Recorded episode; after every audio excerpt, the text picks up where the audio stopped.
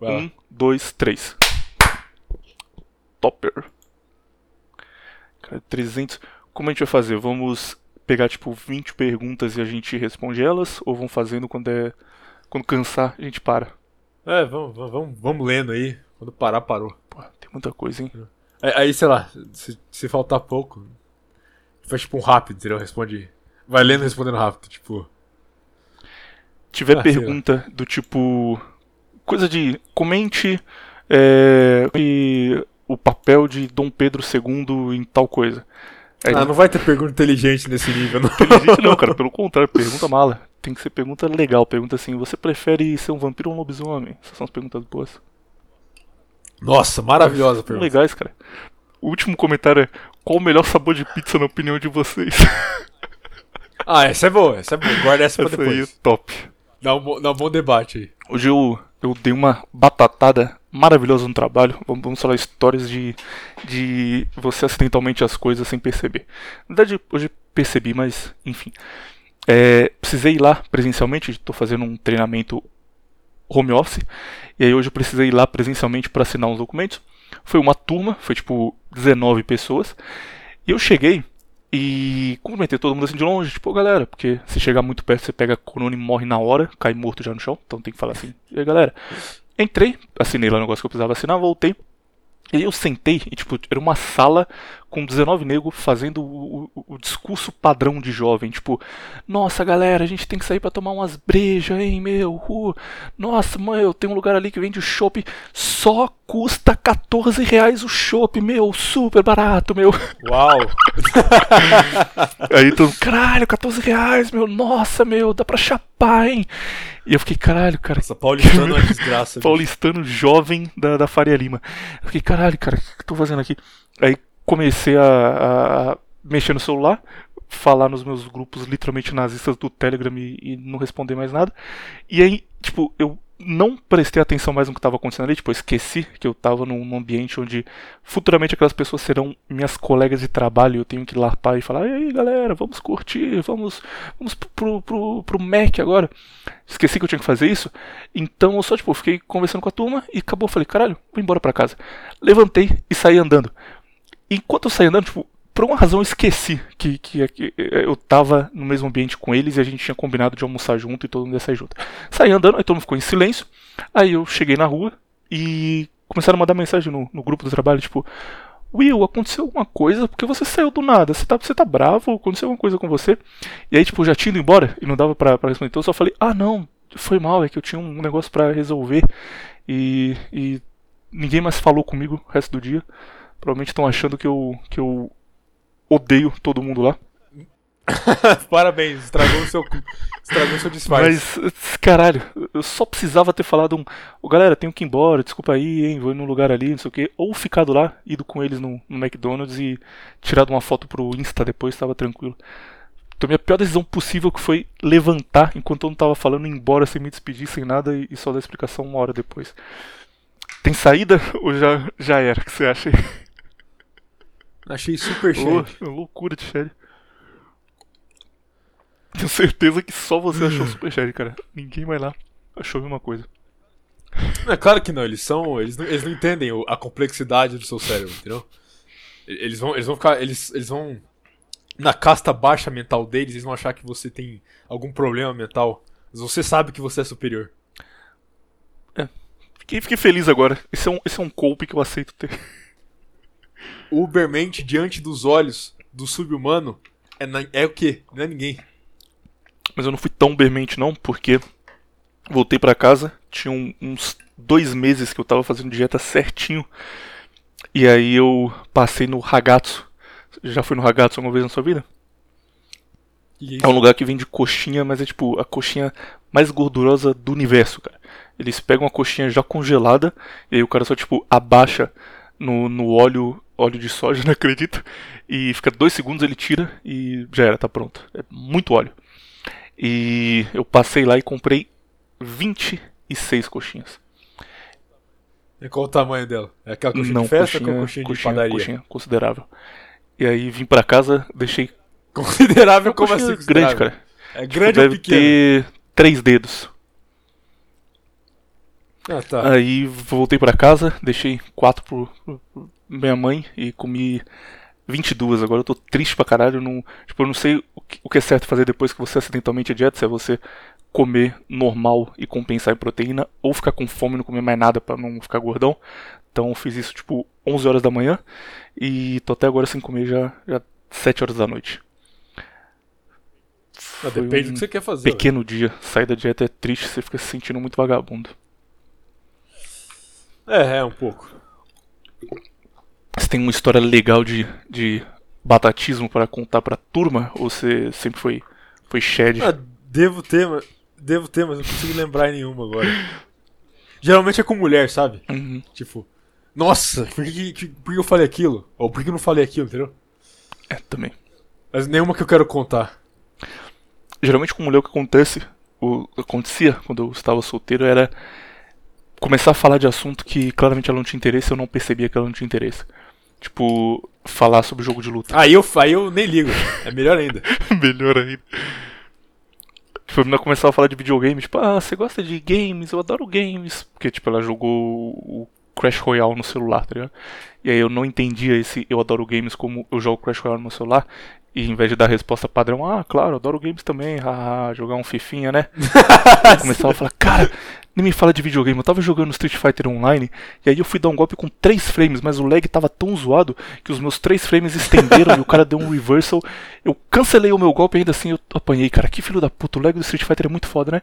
E ela ficava olhando, tipo, é, eu acho que sim. E eu, puta, não, não.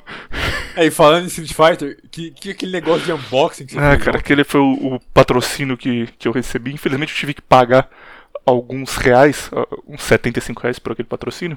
Quanto foi? 75.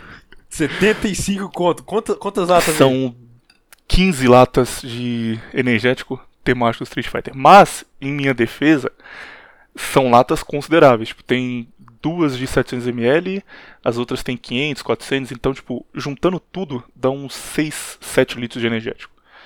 Beleza, 10 reais por Tá, mas litro. pergunta, tem gosto de Street Fighter? Oi? Tem gosto Tem de gosto de Street, Fighter? Cara. Qual que é o gosto de Street Fighter? Gosto de alegria e, e amor no coração que só o- quem joga Street Fighter Online sente. O gosto não é gosto de energético, cara. É gosto de refrigerante normal. Tipo, parece estar tomando um, um Dolly Guaraná. É um gosto meio, meio ruim, devo confessar. Mas faz efeito. Fazia muito tempo que eu não tomava energético. Eu tomei tipo, quando eu era adolescente em baladas. Mas nunca tinha tomado durante o dia pra fazer outra coisa. Tomei ontem e eu fiquei duas horas e meia na academia, cara. Tava me sentindo o, Tyson no auge. Fazia esteira e eu falava, cara, não tô cansando, cara. Eu ia lá, treinava mais, voltava, fazia mais esteira. Ontem foi um dia top de treino, graças ao energético da Vulcano aí, nossa patrocinadora. Aliás, ontem não foi um dia top de treino pra mim. Aliás, essa semana não foi um- uma semana boa de treino pra mim. Porque a minha academia resolveu aderir ao horário reduzido de novo. Fiquei, fiquei um tanto Quão bolado. reduzido é o horário? Tipo, 3 horas por dia ou ah, dá pra treinar? Não, tá tipo. é, de manhã só até as 10 e depois abre as Caralho, o 4 cara da tá maluco. Porra, isso. E eu vai fazer pensando- as pessoas juntarem pensando- mais. não tem sentido nenhum. Exatamente. E eu fiquei pensando a seguinte, a seguinte coisa na minha cabeça. Aliás, eu acho que esse é o horário oficial do governo do estado de São Paulo aí. Então, mas enfim, eu fiquei pensando o seguinte, certo? É, de manhã e depois à tarde pra noite. Qual é a hora onde o vírus tá provavelmente mais, mais difícil de pegar? Porra, eu não sei, né, cara? Eu não sou o Atila, não. Você vai ter que responder. Não, basicamente, segundo eles, quanto maior a temperatura, menor o ah, risco, sim, correto? Então, a- ah, é. Temperatura tá no auge durante a hora do almoço, Uhum. correto? Ali das 11 até umas 3 horas da tarde, mais ou menos, certo? Certo. Por que eles vão fechar a academia exatamente nessa hora? E vão obrigar todo mundo aí ou de noite ou de manhã. Cara, se- realmente o, o Corona matasse alguém, São Paulo tinha acabado. Já estaria Porque morto. todas as decisões morto, possíveis exatamente. erradas foram tomadas. Tipo, ah, agora. Reduzir Exatamente, ônibus. eu queria dar exemplo. Olha que... Nossa, Eu queria dar exemplo. eu, eu- Quando eu vi que você ia reduzir o, o ônibus na minha cidade, cara, eu, eu fiquei... Por quê? Tipo, tá literalmente todo ônibus que passa, tá cheio Aqui, de gente tipo, se esfregando normalmente em São Paulo, na capital, ônibus é muito cheio qualquer horário do dia, porque tem muita gente. Aí o pessoal parou de, de trabalhar, começou a trabalhar de casa, perdeu o emprego. Diminuiu. Aí você andava de ônibus, dava pra você manter uma distância, falava, ok, estou protegido aqui. O, governo de São Paulo, o Dória, está preocupado com a minha saúde e me protegendo desse vírus mortal aí. E aí ele fala, não, não, agora só vai ter metade da frota. E aí lota tudo de novo. Só que você fica o dobro do tempo para chegar no lugar, porque você tem que ficar esperando uma hora o ônibus passar, aí ele passa lotado, você vai, pega a corona no caminho, chega lá atrasado. Só melhorando a vida do, do trabalhador brasileiro. Bom, tem, tem uma, uma linha bem tênue entre nada está acontecendo e um vírus com a taxa de sobrevivência de 99,8%. É. O, acho que foi você que falou isso, não lembro. Ou foi o não lembro. Mas alguém disse que se simplesmente o pessoal não soubesse que existe corona, nada teria acontecido no mundo. Todo mundo teria viver normal. É, ah, foi, foi você. Isso é, é, a prova definitiva. Nada acontece feito. Exato, se ninguém falasse nada, ninguém ia saber o que está acontecendo. Ia tá morrendo um pouco mais gente de gripe e é isso Ou aí. se falasse o que acontece, tipo, você vai no médico e ele fala, olha, essa doença aí tem 0.02% de chance de você morrer, cara. Toma um cuidado. não acredito, cara. Pô, 0.02%. Você tem mais chance de morrer atravessando a rua do que. Tem mais chance de morrer no caminho pro médico corona. do que de corona. Exato. Maravilha, cara. Tipo, é engraçado que tipo, você vê a notícia, tipo, ah, hoje teve é, cento e poucos mortos e sei lá quantos milhões de recuperados no mundo. Aí você vê, ah, interessante. Isso é bom, cara, porque eles usam o número de mortos para usar termos como alta, por exemplo. Tipo, olha, São Paulo mais uma vez teve alta no número de mortos. Morreram 49 pessoas. É. Como se, tipo, tivesse alguma forma de existir uma baixa. O pessoal vai ressuscitar. Hoje não teve alta no número de mortos, não. o pessoal ressuscitou aí 35. Acho, acho, bom, Pera aí, William, acho que eles querem dizer alta na média. Não, porque a média é baixíssima. Tipo, morre, sei lá, 300 pessoas por dia e, e o número aumenta. Tivemos um alto número de mortos aqui, ó. Chegou a, a 400 mil pessoas. Deixa eu ver quantas pessoas morrem por corona. Se for um número alto, a gente vai ser refutado ao vivo agora.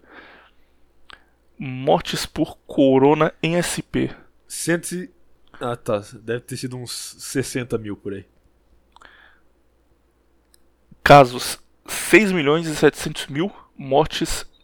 6 uhum. milhões? Parece falta. Bem memado, cara. Parabéns. Mortes ontem teve 840 e no total 178 mil.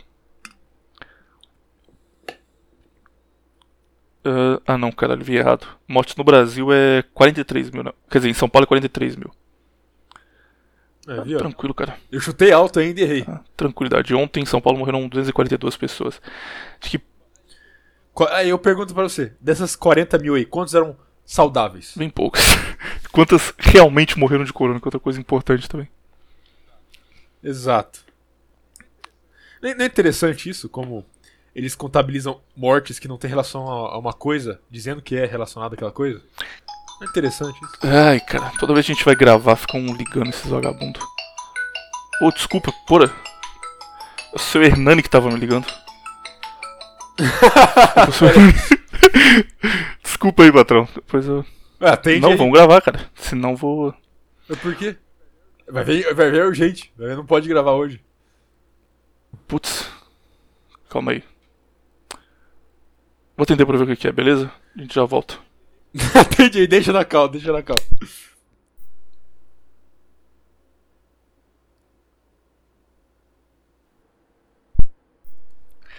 Cara, sabe quem era? Não ah. era o seu Hernani. Eu, eu, pensei que era, mas na verdade é um cara que. Peraí, deixa eu ver se eu já desliguei. Antes liguei. É um cara que vai trabalhar comigo, que ligou falando: Ô, oh, você tava lá na, na reunião hoje, você levantou e foi embora, né? Aí eu falei, ah, sim, foi, que eu tinha que resolver o um negócio, dei desculpa de sempre. E aí ele começou a pedir desculpa, porque ele, tipo, tava preocupado porque eles não falaram comigo e achou que eu fui embora porque eu me senti mal por eles não estarem falando comigo. E aí ele quer mandar um jantar aqui em casa com pedir desculpa. Aí demorou porque eu fiquei, não, cara, não precisa, o que, que é isso? Tô tranquilo. Ele, não, não. Eu vou mandar na sua casa, cara. Se você, se você não me passar seu endereço, eu vou pedir pra RH, eu vou mandar na sua casa. Manda o endereço aí, desculpa. falei, não, cara, por favor, não manda, não precisa, tá tranquilo, relaxa. no fim não, não adiantou. Ele. Vai deixar isso aqui no ar? Não, vou deixar tranquilo, não falei nada não poderia. Mas caralho, Eu cara. falava, pô, pode mandar, é. passava o endereço na hora. Não, passei, ele perguntou se tinha alguma coisa, restrição alimentar, falei que não. Viu que ele vai Fala que mandar. não pode carboidrato que eu tenho diabetes. Provavelmente ele vai mandar comida japonesa. Esse cara, ele manja de comida japonesa, fica postando coisa sobre isso. Então deve mandar. Caralho, cara. Que sorte, hein, cara. Pô, mas eu me senti mal Mas, porque eu, eu, deixei falei, o eu falei, preocupado falei pra você que foi o, o movimento do Uberman difícil, tá vendo? O cara ficou tão mogado pela sua presença que ele vai te mandar um jantar. Na hora de desligar, ele falou assim: Não, você me desculpa de verdade, tá bom de Eu falei, cara, por favor, relaxa, eu tô 100% bem. Você não fez nada de errado, só fui embora porque eu tinha que fazer outra coisa. Você não fez nada demais. Aí ele terminou falando: Ah, no próxima vez que a gente se encontrar, pode deixar que eu vou falar com você o tempo todo. Nossa, pra não cara. ter risco de acontecer de novo. Eu, ah, muito obrigado, vou adorar isso aí. Putz, meu amigo. Ah, então, então, beleza. Vamos, vamos gravar aqui, daqui a pouco chega o jantar, eu conto pra turma ao vivo o que que era. Tá vendo? Isso, isso é o que a cidade faz com a cabeça do homem. Se torna um completo submisso à própria emoção alheia. Porra, cara, o pior é que realmente você vai achar que é viadagem, mas agora eu vou ficar. Vou ficar preocupado. Porque eu não queria que o cara tivesse ficado mal por isso. Que, que pena. Sabe o que teria falado? Vai, vai, tá bom, seu beta desgraçado. Manda logo esse jantar. Manda logo essa porra.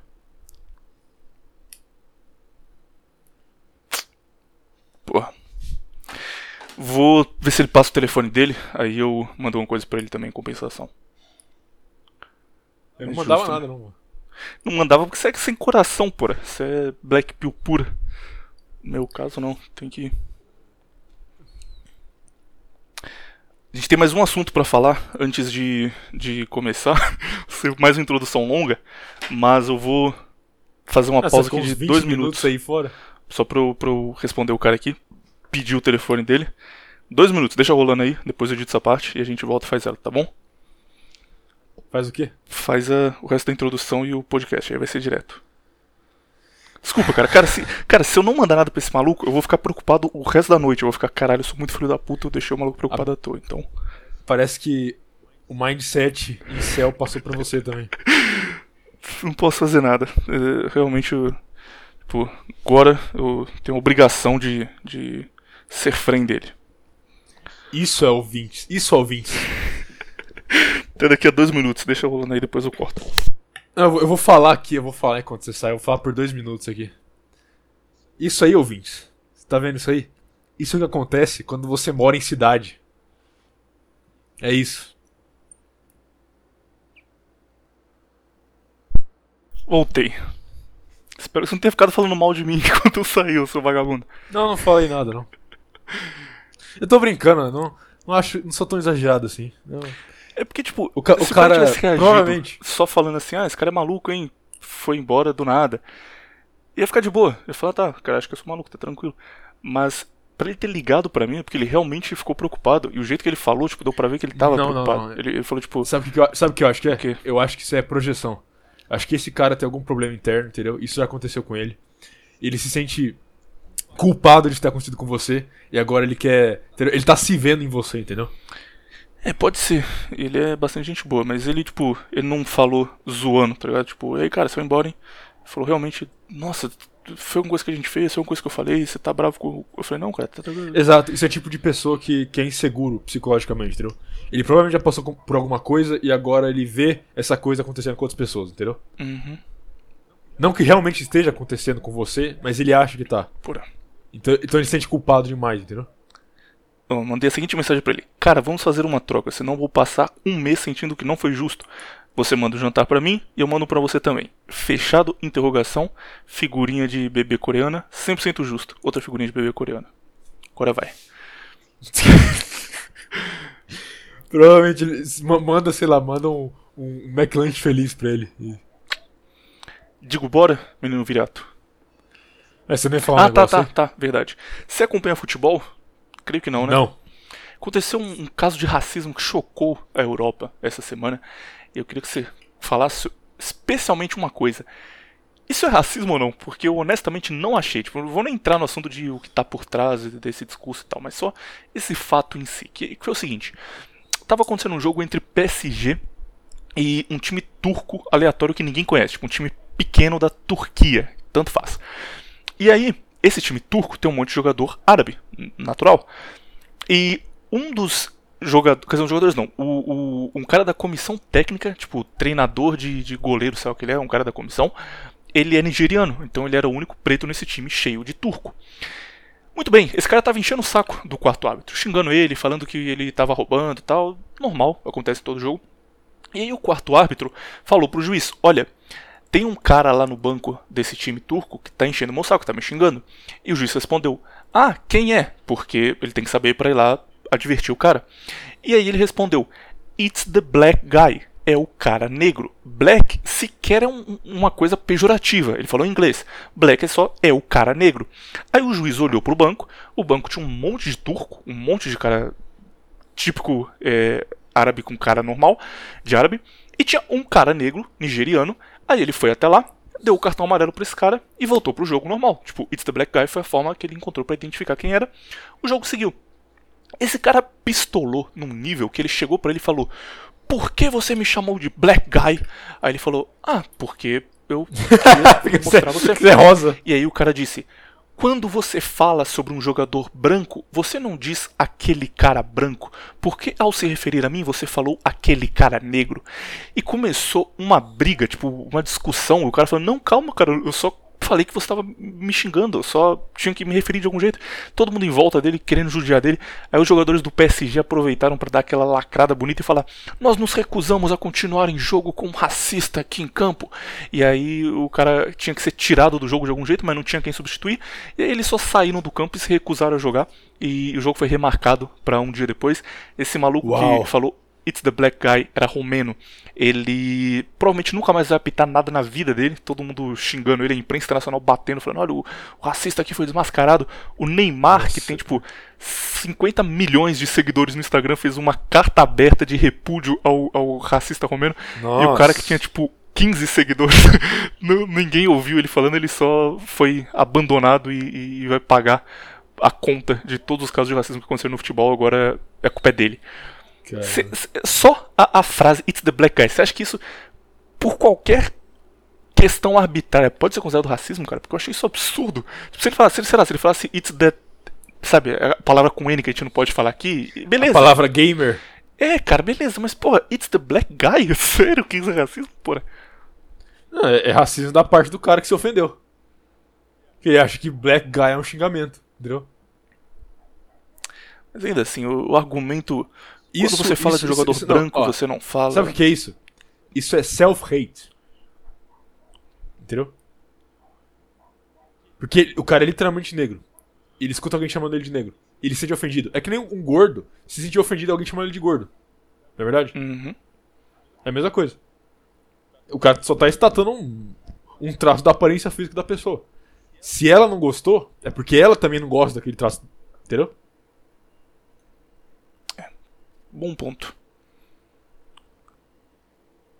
Se você chama um cara de baixinho e ele fica bolado, o que, que isso diz? Isso diz que você tem preconceito com pessoa baixa ou que ele não gosta de ser baixo? Que ele. O negócio que você falou da, da autoprojeção.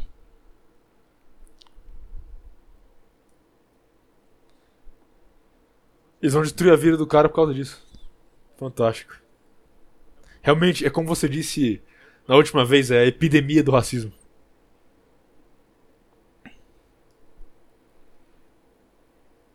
É, o cara atualizando os outros, um amigo respondeu: hahaha, tô saindo para jantar agora, mano. Vamos fazer assim. Eu aceito o jantar, mas aviso um dia para você mandar. Fechou? Aí eu vou aceitar, mandar um endereço para ele aqui.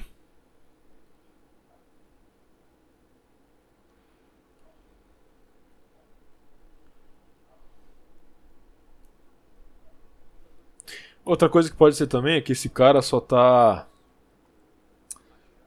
achando que isso vai danificar a imagem dele, entendeu?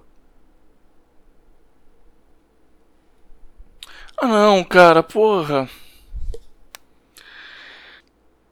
Ó, oh, ele respondeu: Muito obrigado, tamo junto, mano. E disse: Agora tem um pessoal querendo te mandar mensagem, hahaha. Conta comigo. Eu, eu vou te mandar isso aqui rapidão no, no zap mesmo, porque a turma vai achar que eu tô mentindo porque é um negócio muito absurdo. Você, só pra você, pra você provar que não tô criando da minha cabeça. Manda aí. Essa aqui é a conversa com ele. Mandei com o endereço mesmo, aí beleza. E aí ela falou: tem um, um, pessoal que quer falar com você. Aí eu disse: ah, beleza. Criaram um grupo, cara, chamado Quer Ser Nosso Amiguinho com todo mundo para me pedir desculpa. Meu amigo, cara. É, eles vão te tratar que nem uma criança com autismo agora. Parabéns. Quer ser nosso amiguinho. Meu Deus do céu, cara. É, favela perdeu bonito. Vou entrar lá e falar, oh, galera, eu quero ser amigo de vocês sim. Eu entrava lá e falava, vai tomar no cu e saía. Isso seria o Ubermensch. Não, cara, eu preciso desse emprego. é, o patrão tá aí? O patrão seu Hernani ou o patrão de lá? Não, o patrão desse emprego aí. Não, Não o patrão que te come. É, então, foda-se. Porra, cara, porra, cara, ah, que merda. o bagulho escalonou pra um nível que eu não achei que iria. Beleza. Agora vamos, vamos nossa, começar o programa. Cara, nossa. vou, vou dar uma resposta padrão eu, eu, aqui. Tô lendo, tô lendo as mensagens do grupo aí que você Vou mandou. dar uma resposta padrão Maravilha. aqui no Quer Ser Nosso Amiguinho e... E é o que você doxou todo mundo ali pra mim. Ah, cara, você, você é meu frame. Confio em você. Eu não, vou adicionar elas tudo aqui, pera aí. Vou dar foto da rola agora. Mensagens são: Oi, Will! Will, desculpa a gente, desculpa a gente, coraçãozinho. William, perdoa a gente, ficamos em dúvida se você era do time ou não. Ainda entramos em uma baita discussão lá fora, mas não conseguimos te reconhecer. E na hora você falou com a gente, mas ficamos pensando: será que ele conhece a gente ou está falando por educação? Enfim, falha de comunicação. Não foi a intenção não falar com você. Desculpa, desculpa, desculpa. Putz, cara. Ah, então eles não sabiam que você está trabalhando com eles. É, provavelmente foi isso. Eles só acharam que tipo, alguém aleatório chegou ah, e puxou assunto. É, faz, senti faz sentido agora. Tipo, na cabeça deles, eles pensaram na hora, será que esse cara é no, nossa, anônimo? Pior, é, eles devem ter pensado que você, que você, tipo assim, vai ver, eles foram preconceituosos com você. Eu sou pardo? Ah, esse cara não deve trabalhar com a gente. Entendeu? Porque eu sou pato e shapeado? Eu não sei. Peraí, vamos começar o programa aqui agora, deixar esse assunto para lá, atualizo ele na semana que vem. Um minuto de intro, um minuto vai ser o tempo que eu vou levar para responder. Agora, essa parte será cortada porque não tem nada a ver com o assunto, mas, Viriato, o que, que você acha que eu devo responder em off aqui, para larpar bem?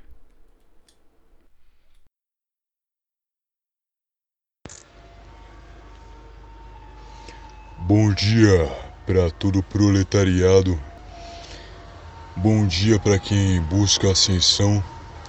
Bom dia para quem não faz sexo casual, para quem não fornica antes do casamento. Forn... Bom dia para quem treina toda semana. Bom dia para quem respeita as mulheres. Bom dia aí.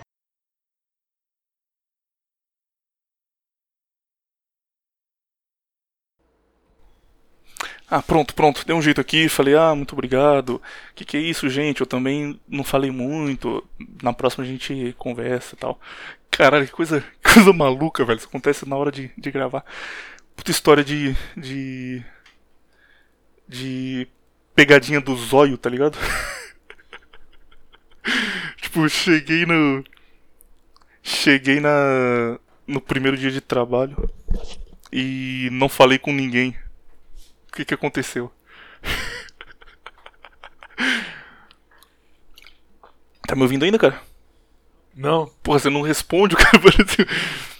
Parece que, tô, tô, faleceu. Tô esperando quando você vai começar esse negócio aí. Bora. Uma hora de gravação, vamos começar. Seguinte, é, nessa última semana, o, o, o patrão. Vou fazer uma denúncia aqui, virado. Você acha que eu sou. Que eu sou que eu não presto atenção nas coisas só porque eu tenho uma memória ruim, que eu esqueço as coisas? Não, meu amigo. Eu tenho uma memória ruim, mas às vezes certas coisas eu lembro. Há algum tempo, há uns 20 dias, eu cheguei aqui e disse: Aí galera, vocês estão fazendo comentários legais, hein? Seria bom se a gente é, fizesse uma leitura dos comentários. Aí o Virato falou: Hum, pode, podemos fazer mesmo, hein? Uma leitura dos comentários seria interessante. O que você acha da ideia? Me deu uma bait. Eu falei, pô, maravilhoso, ótima ideia, vamos fazer então.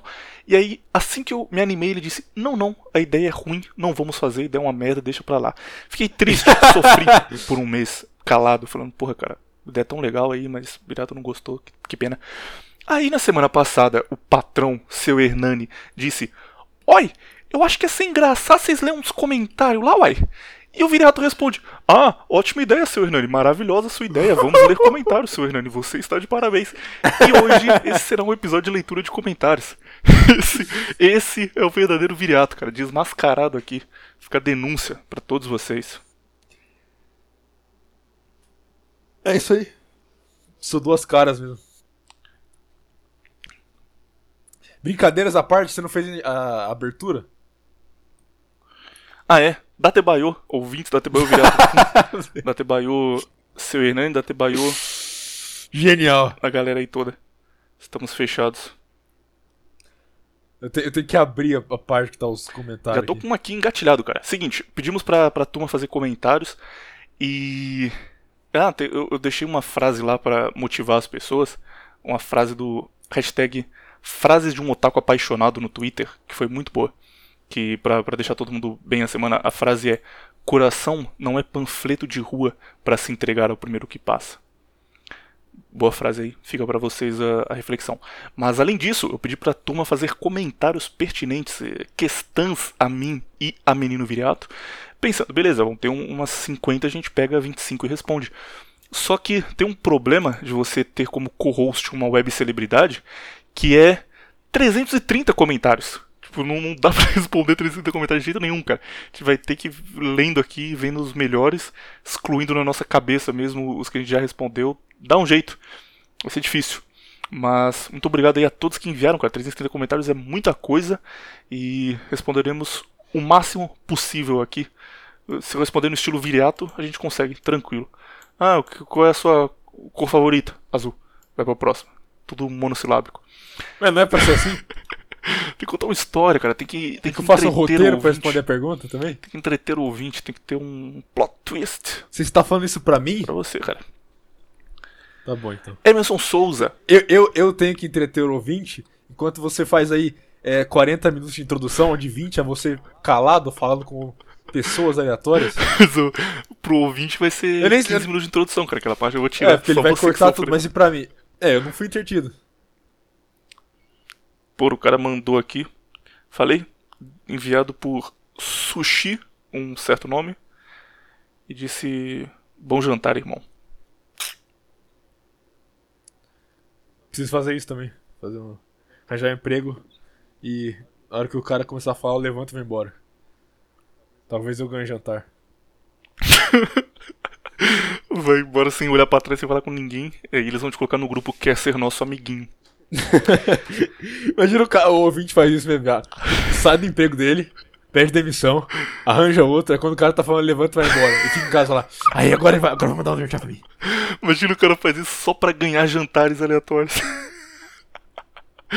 Só vai funcionar se tiver em São Paulo. Ele ficou fazendo isso só pra turma.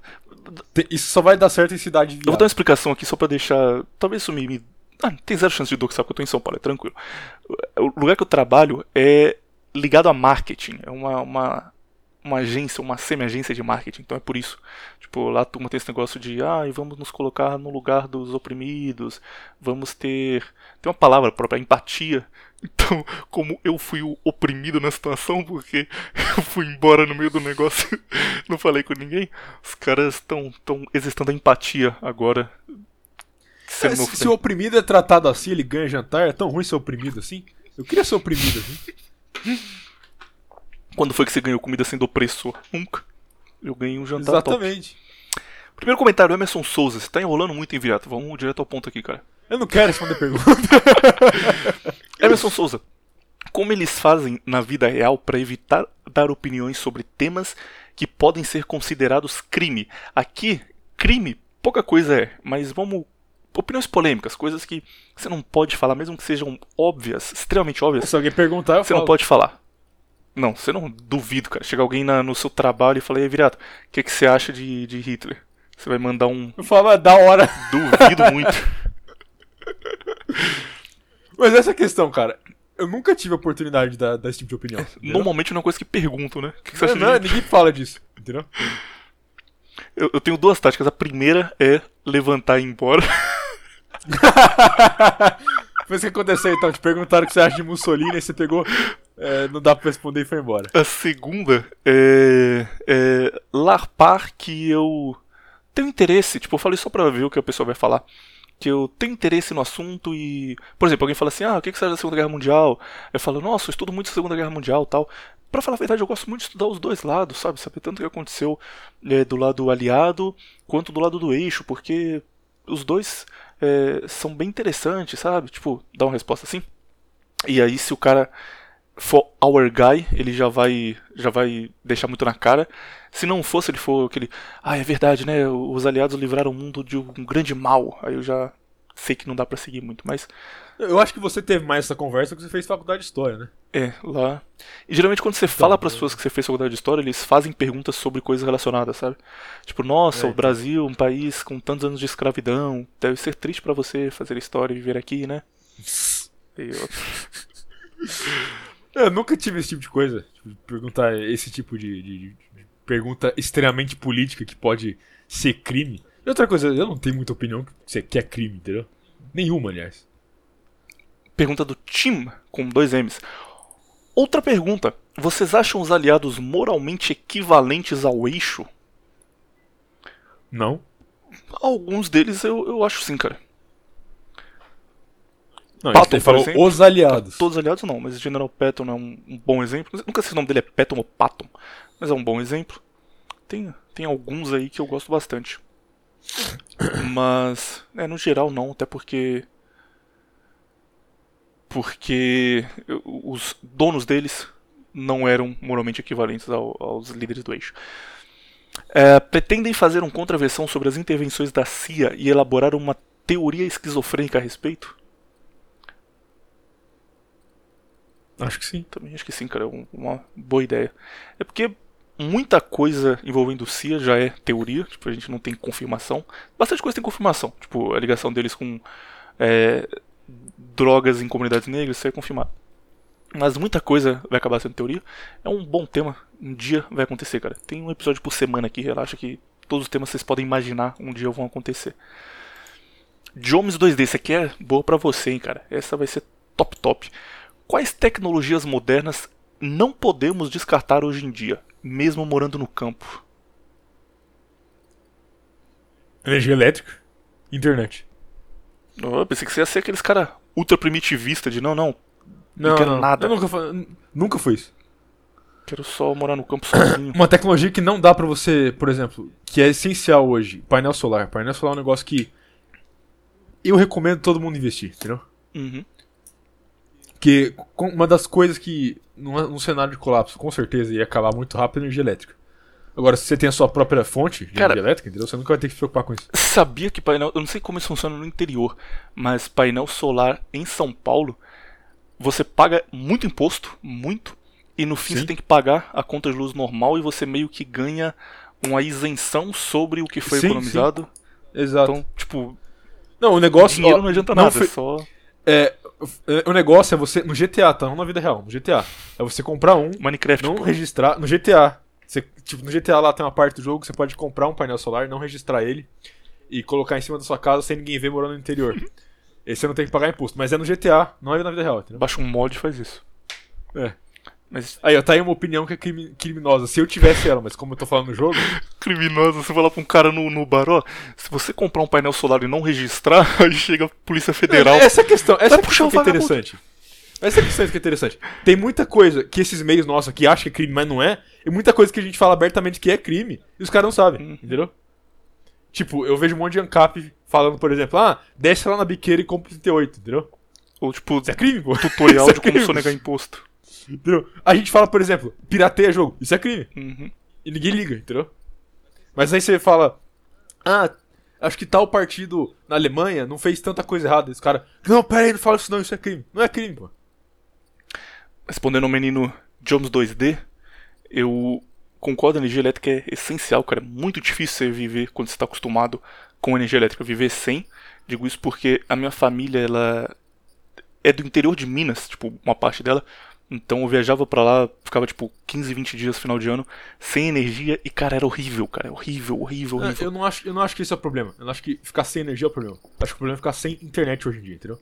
Internet já é um. um eu posso dizer? É, é um aspecto da nossa vida já, entendeu? O que tinha para fazer lá, sem energia, sem internet, sem nada, era jogar baralho e ouvir rádio. São as duas opções que você tem. Ou ler alguma coisa caso você queira. Mas é muito ruim, cara. O tempo não passa, você fica se sentindo muito mal. Tipo, se você quiser trabalhar e, sei lá, ter uma horta, alguma coisa assim, ok. É, é, funciona porque você não tem mais nada pra fazer, eu sou a única opção. Tá, mas aí, aí que eu vou fazer a pergunta, que você não deixa eu terminar. que é. Você quer plantar uma horta, certo? Uhum. Você sabe como plantar uma horta? Não, tem que ir no site do Iberetenório pra descobrir. Exatamente, entendeu? Essa é a questão. O fato da pessoa morar, morar no campo hoje e ela não sabe como viver no campo, ela tem tutorial ali de como viver no campo, que é a internet, entendeu? Importante falar isso porque tem muita gente que eu conheço, inclusive, que o cara tem 19 anos, ele morou na vida inteira dele num apartamento tranquilo. Ele fala, nossa, mas eu quero muito morar pro, mudar pro interior e viver isolado. O cara vai morrer é. em uma semana. Exato, o cara, o cara não sabe plantar uma couve que é no meio do mato. uma galinha, não sabe nada. Exato, entendeu? É, boa pergunta. Tem que aprender antes e durante. Boa pergunta do menino Jones 2D. Uh, Flood Quero saber como são feitas as pesquisas para os programas. Pô, foi como se a gente fosse um, uns caras doutorados. Google.com. Cara, geralmente, o, tipo, um dia antes a gente se pergunta, e aí, qual o tema de amanhã? Uma semana eu escolho o tema. Esses episódios, tipo, Top Vampiro, Sadami Shirazal, essas coisas assim. Fechadas, geralmente. É, é dá pra ver quando é você. dá pra ver que é, que é doideira ou viadagem. E os do Viriato são temas mais abertos, tipo hierarquia, é, papel da mídia, coisas assim maiores. E, mas enfim, é uma semana cada um. E aí, um dia antes a gente se pergunta quem sugeriu o tema. Normalmente fala mais, que é o tema que o cara tem mais interesse, e o outro fica fazendo comentários pontuais ali, mas a maioria das coisas é coisa que a gente sabe de cabeça, aí tem coisa que você não lembra detalhado, tipo, você fala, ah, eu lembro que uma batalha em Roma aconteceu um negócio interessante que tem a ver com isso aí. Aí você vai no Google, procura qual foi a batalha, você, ah, tá, foi isso aqui, anota lá a data e só tipo, só essas coisas assim, mas a maioria é de cabeça e improvisado na hora mesmo, não tem uma pesquisa profunda não. Seu caso também ou não? Você fica pesquisando por horas o. Não, é isso aí. Tá me copiando, hein, cara? Tô? uh, próxima pergunta. Ai, ai, ai, cara. Essas aqui nós não vamos responder porque. Quem é o ativo da relação? Como vocês lidam com a homofobia? Esse tipo de brincadeira. Ah, sou eu, claro. Esse tipo de brincadeira não é aceita aqui. O seu Hernani não gosta desse tipo de brincadeira. Então, por favor, não façam, tá? Você é, viu que os caras estão ficando muito brincalhão aqui no Nova Vertente, né? Uhum. Então, é culpa sua, diga-se de passagem. Minha nada, é culpa do Hernani, cara.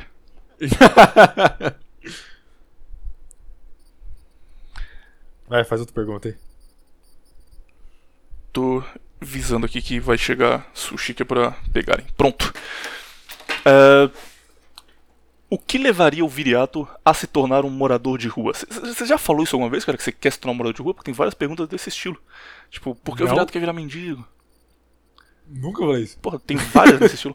Mas enfim, o que levaria o Viriato a se tornar um morador de rua? Acho que você só viu uma e você acha que você viu várias. E como ele ia sobreviver? Pretende investir em segurança, entre aspas, fazer como um ANCAP e comprar a sua pistola do GTA. Ele tá fazendo uma piada de armar mendigo, você percebeu, não? Pode ser, né? Esse cara sempre comenta armar mendigo, isso é verdade. Ecofascista, acho que eu nunca vi um comentário desse cara que não tem as palavras armar e mendigos junto. Uh, William Viriato, qual o método de vocês para estudos de assuntos históricos? Como assim, o método? Você procura um livro que é indicado? Ah, geralmente o que eu faço é só, tipo assim, eu pego várias mídias diferentes, várias fontes diferentes, entendeu? Tipo, ler um artigo, assistir um documentário, ler um livro. É como você tem um conhecimento vídeo. sobre o que vale a pena pegar. Recomendação? Bom senso. Senso crítico, entendeu? É, dar um exemplo. Eu, acho que eu vi um, um cara aí. Eu, eu, acho que eu tinha lido alguma coisa que a pergunta era tipo: Ah, como você começou a a ver esse outro lado da história e tal. Vou pegar aqui do meu lado que tem um livro que se chama. Peraí, deixa eu pegar aqui. Aqui, achei. É. Inferno, O Mundo em Guerra, 1939 a 1945, do Max Hastings. Então, esse livro é bem grande, tem acho que umas 800 páginas, por aí, 700 páginas. E tem uma hora que você tá lendo, certo? Você tá vendo ali a informação histórica, você tem que. Essa questão. Muita gente não chega nesse, nesse- nesses negócios que a gente tá falando aqui, porque simplesmente não tem senso crítico, entende? O cara não fala. Não, pera aí um minuto. Isso aqui faz sentido. Entendeu? Tô tentando dar um exemplo aqui politicamente correto, mas não consigo pensar em um. Mas basicamente, tá lendo e fala assim: ah, não. Então eles começam a investir pesado em trens, em construção de campos, em é, fabricação de uniformes, e começam a mandar essas pessoas pra esses campos que eles passaram um bom tempo construindo e investindo, mas no final o objetivo era extermínio. Aí você pensa: pera aí, faz sentido isso? Por que eles investiram tanto tempo no meio de uma guerra se o objetivo era extermínio? Entendeu? Você olha, por exemplo, o genocídio armeno. Eles investiram em campos, eles investiram em roupas, uniformes. Qualquer genocídio da história, qualquer um. Exato. Você vai criar um, simplesmente- um sistema de extermínio que você vai gastar milhões É, não pra foi. manter. Você entra na casa das pessoas, você dá uma bala em cada um e vai embora. Entendeu? Que nem o turcos- os turcos fizeram na Armênia. Entendeu? Não tem um- uma coisa muito é, complexa aí, entendeu? Você não, você não desvia recurso pra esse tipo de coisa. Simplesmente isso. Você chega nesse lado da história, simplesmente tendo um senso crítico, entendeu? Sim. Só isso. Você olha, por exemplo, a Inquisição. Os caras falam, ah, não, a Inquisição matou um monte de pessoa inocente. Você pensa, peraí, faz sentido isso? Por que eles não mataram tanta pessoa inocente num tempo onde já não tinha tanta pessoa assim? Entendeu? É coisa básica.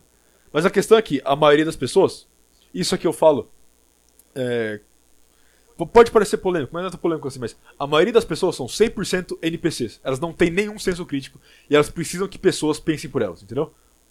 A maior parte das pessoas são de castas baixas que precisam da, é, da liderança das castas mais altas. E eu não digo isso como uma coisa ruim, é simplesmente um fato, entendeu? Tem pessoa que não consegue pensar por si mesma. Isso é a maioria das pessoas. Entendeu? Uhum. O cara, o- o- muitas vezes o cara ele acha que ele tá saindo de uma Matrix. Eu odeio essa expressão. O cara acha que tá saindo de uma Matrix, mas ele só tá trocando a liderança que faz o que ele tem que pensar, entendeu? O cara sai, por exemplo, dá um exemplo óbvio que, que aconteceu no Brasil aqui. O cara sai da bolha do que o PT quer que ele pense pra ir pra bolha do que, sei lá, o Olavo de Carvalho quer que ele pense, entendeu? Ou ele sai da droga e vai pra igreja, umas coisas assim. Exato, entendeu? Ele sai de uma coisa. Ele só, ele só troca um pastor por outro, entendeu? Ele é uma ovelha e só troca um pastor por outro. E isso é natural, essa é a questão. Não tô falando isso como uma coisa ruim. Muita gente repete isso que eu tô falando aqui e fala isso como se fosse uma coisa ruim, entendeu? Quer denegrir a pessoa por ser uma ovelha. A questão aqui Virato, é a natureza. Virato, eu, eu já te disse isso outras vezes, eu vou ter que repetir, infelizmente. Denegrir é uma palavra problemática, porque é racista, é literalmente racista. Falar é? denegrir é? igual você sair na rua e dar um tiro num negro. Então, Me por processa favor, então. Não use mais ela, tá bom? processo, então. Mas enfim, é, existem pe- pessoas que naturalmente são ovelhas. Dá um exemplo aqui bem básico, cara. Olha a estrutura de um formigueiro. Olha a estrutura de um de uma colmeia. Você acha que a formiga que, que nasceu pra carregar coisa, ela questiona o trabalho dela? Entendeu? Você falou como se todo mundo tivesse falando. Ah, beleza, aquele dia lá que eu olhei a estrutura de um formigueiro, agora eu vou fazer a comparação. Ah, você nunca, você- quando você era pequeno, você nunca parou e ficou olhando o formigueiro? Só tacava água e corria, cara. Porque eu era coringa maluco. Você é um psicopata. Mas enfim, você olha um formigueiro, você vê que existe uma hierarquia no formigueiro. Você vê que existe um sistema de casta no formigueiro. Você vê que existem regras no formigueiro. Você vê que a formiga trabalhadora, ela não pensa em virar uma formiga voadora, porque ela não tem asa. Entendeu? Caralho, essa frase é boa, Existe- cara. Gostei dela. O quê? Essa frase, a formiga trabalhadora não quer virar uma voadora ou não pensa porque ela não tem asa. Isso é muito bom. Não achei tão bom Eu assim não, bom mas se você caralho, disse. cara. Dá pra você Se fazer você paralelos com, com pessoas Então, faz, um, faz uma imagem aí com, com Vaporwave e joga aí no, no, no Instagram. Põe aquela foto do, créditos. do do Viriato, da estátua, com essa Não, frase. por favor, não faça isso. Mas enfim, é, você vê um, um, lá, uma força estatal é, co- coagindo as formigas a se comportar dessa forma? Você vê algum grupo religioso coagindo as formigas a fazer isso? Não. Elas simplesmente seguem o instinto natural delas, entendeu? Elas só estão agindo da forma natural que elas têm que agir. E algumas pessoas são assim, algumas pessoas têm que seguir. Elas têm a função de seguir, só isso, entendeu? Cara, Uma, uma pausa rapidão aqui pra voltarmos no nosso primeiro assunto. Você acha que tem a possibilidade deles terem achado que eu sou autista? Tipo, realmente? Sim, tem a possibilidade. E se, e se eles acharem, você tem que capitalizar nisso, entendeu? Você tem que começar a, a, tipo, escalar os seus comportamentos que podem ser autistas, e eles vão, se- eles vão completamente compreender, entendeu? Porque, tipo, Tipo, pega um dia, um dia, se você estiver lá no escritório, sei lá, e começa a bater na mesa, assim, entendeu? E aí eles vão falar, ah, ele é autista, gente, calma. gritado, né? É, entendeu? Se joga no Tem- chão, fica se debatendo. Considerando a cabeça deles. Na hora eles pensaram, ah, esse cara chegou aqui, conversou com a gente cinco minutos, tá mexendo no celular e, e foi embora do nada. Na hora eles pensaram, ah, talvez ele só seja alguém aleatório que não é da, vai trabalhar com a gente. Agora que eles sabem que eu sou, ou eles vão achar realmente, nós fomos muito filhos da puta, hein, tratamos o cara mal e ele se sentiu mal e foi embora. Ou vão achar que eu só sou maluco. E vão me tratar igual. Ficar me dando, me dando docinho, tá ligado? Vai ser Olha, café com leite. Você, tá bom. Vai ser o café com leite Vai da embora turma. não, não fica triste não, tá? Maravilha. Caralho, cara, puta que pariu, por que eu não fiquei lá, cara? Por que eu não fiquei? ai, ai, ai. Continuando, continuando. Qual a opinião do Viriato, especialmente do Viriato, mim o cara não quer saber, sobre Claro, isso não é cães, interessante. sobre cães da raça Pug, que são animais geneticamente modificados, ele explicou porque pra gente, caso você não sabe o que é um Pug, são animais geneticamente modificados que enfrentam graves problemas respiratórios diariamente. O que, que eu acho? O que você acha? Você ama Pugs ou você odeia Pugs? Cara, esse é um assunto mais complexo que parece. Bem mais complexo que parece, aliás. Tá, vamos começar primeiro pela, pela questão do, do seguinte. É, pega qualquer ser vivo, certo? Qualquer ser vivo que existe. Um ser humano, uma formiga, um gato, o que for. E pensa e faz a seguinte pergunta: Qual é o habitat natural dele? Qual parte do mundo, qual bioma que você coloca e ele consegue sobreviver? Certo? Uhum. Faz essa pergunta. Se tem um ser vivo que a resposta é nenhum, que ele não conseguiria sobreviver em nenhum, ele é realmente um ser vivo? Ele faz parte da natureza? Não. Não. E- Deus não queria que ele existisse. Vou fazer uma pergunta pra você então. Você pega um cara daqueles americano que é obeso mórbido, sabe? Que ele fica preso na cama. Uhum. Você coloca ele no meio da floresta, qualquer lugar do mundo. Ele sobrevive? Vai no Walmart de, de cadeira de rodas motorizada. Também, também não. Ele sobrevive? Então você é contra Pugs, você odeia Pugs? Não, calma aí, não é nesse ponto que eu quero chegar. Não tem... Você está colocando palavra na boca, entendeu? Você tá o falando que eu odeio. Por que você tá falando? Aí, eu, é, o meu co-host aqui querendo iniciar a treta já. Mas entendi, entendi seu ponto agora. Muito, realmente faz. Estou de acordo com ele. E aí a questão é o seguinte: eu tô dizendo que o, o obeso mórbido americano ele tem que morrer, que ele não é um ser vivo. Não, não é isso que eu tô falando. Mas a questão é: se o cara não tem nenhum lugar no mundo onde. O cara não, né? O ser vivo não tem nenhum lugar no mundo onde ele é um habitante natural, onde ele consegue sobreviver e ser o que ele é pra ser, entendeu? Ele é realmente um ser vivo? Essa é a minha pergunta. Eu, eu não tô dando uma resposta, só tô fazendo a pergunta. Hum. E aí que entra a questão: por que existe um pug então? Porque um pug é, obviamente, um animal que encaixa nisso. Um animal que não existe em nenhum lugar, não conseguiria sobreviver em nenhum lugar.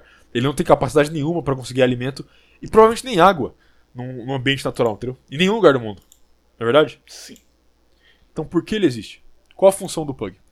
E aí, para responder essa pergunta, qual a função do pug, eu tenho que fazer a pergunta seguinte: qual a função do animal doméstico? E te dizer isso já, cara. O animal doméstico ele não tem função, é só uma Claro decoração, que é só um enfeite. Não, Doméstico? é claro que ele tem. não, cara. Não. O animal doméstico sempre tem uma função de uma forma ou de outra. Sempre. Entendeu? Pera, explica isso aí porque eu não entendi exatamente o que você quis dizer. Mas Olha pra só. mim, um animal na natureza, tipo Na- o cão selvagem, o, o, o gato selvagem, tem. Mas a partir do momento que você coloca Não, ele na eu tô, sua casa eu e dá falando já era. doméstico. Não, tá, mas é, é aí que eu te pergunto. Quando começa o ser humano a ter gato em casa, por exemplo? Quando ele Ah, precisa de um de alguma coisa que tem uma função de matar ratos e outras pragas, entendeu? Uhum. O rato tem a função de matar praga, matar rato no caso. O cachorro, qual a função dele? Várias. Cada raça tem uma função diferente, entendeu? Semelhante ao ser humano, mas Eu, eu quis dizer animal doméstico no sentido, tipo, o que a gente tem agora, sabe? Cachorro que fica no colo o dia inteiro. Eu vou chegar lá, vou chegar lá, vou chegar lá. Me interrompe. Tô brincando. Qual a função do cachorro? entendeu? Cada raça tem uma função diferente. Você tem raça que serve de alerta, entendeu?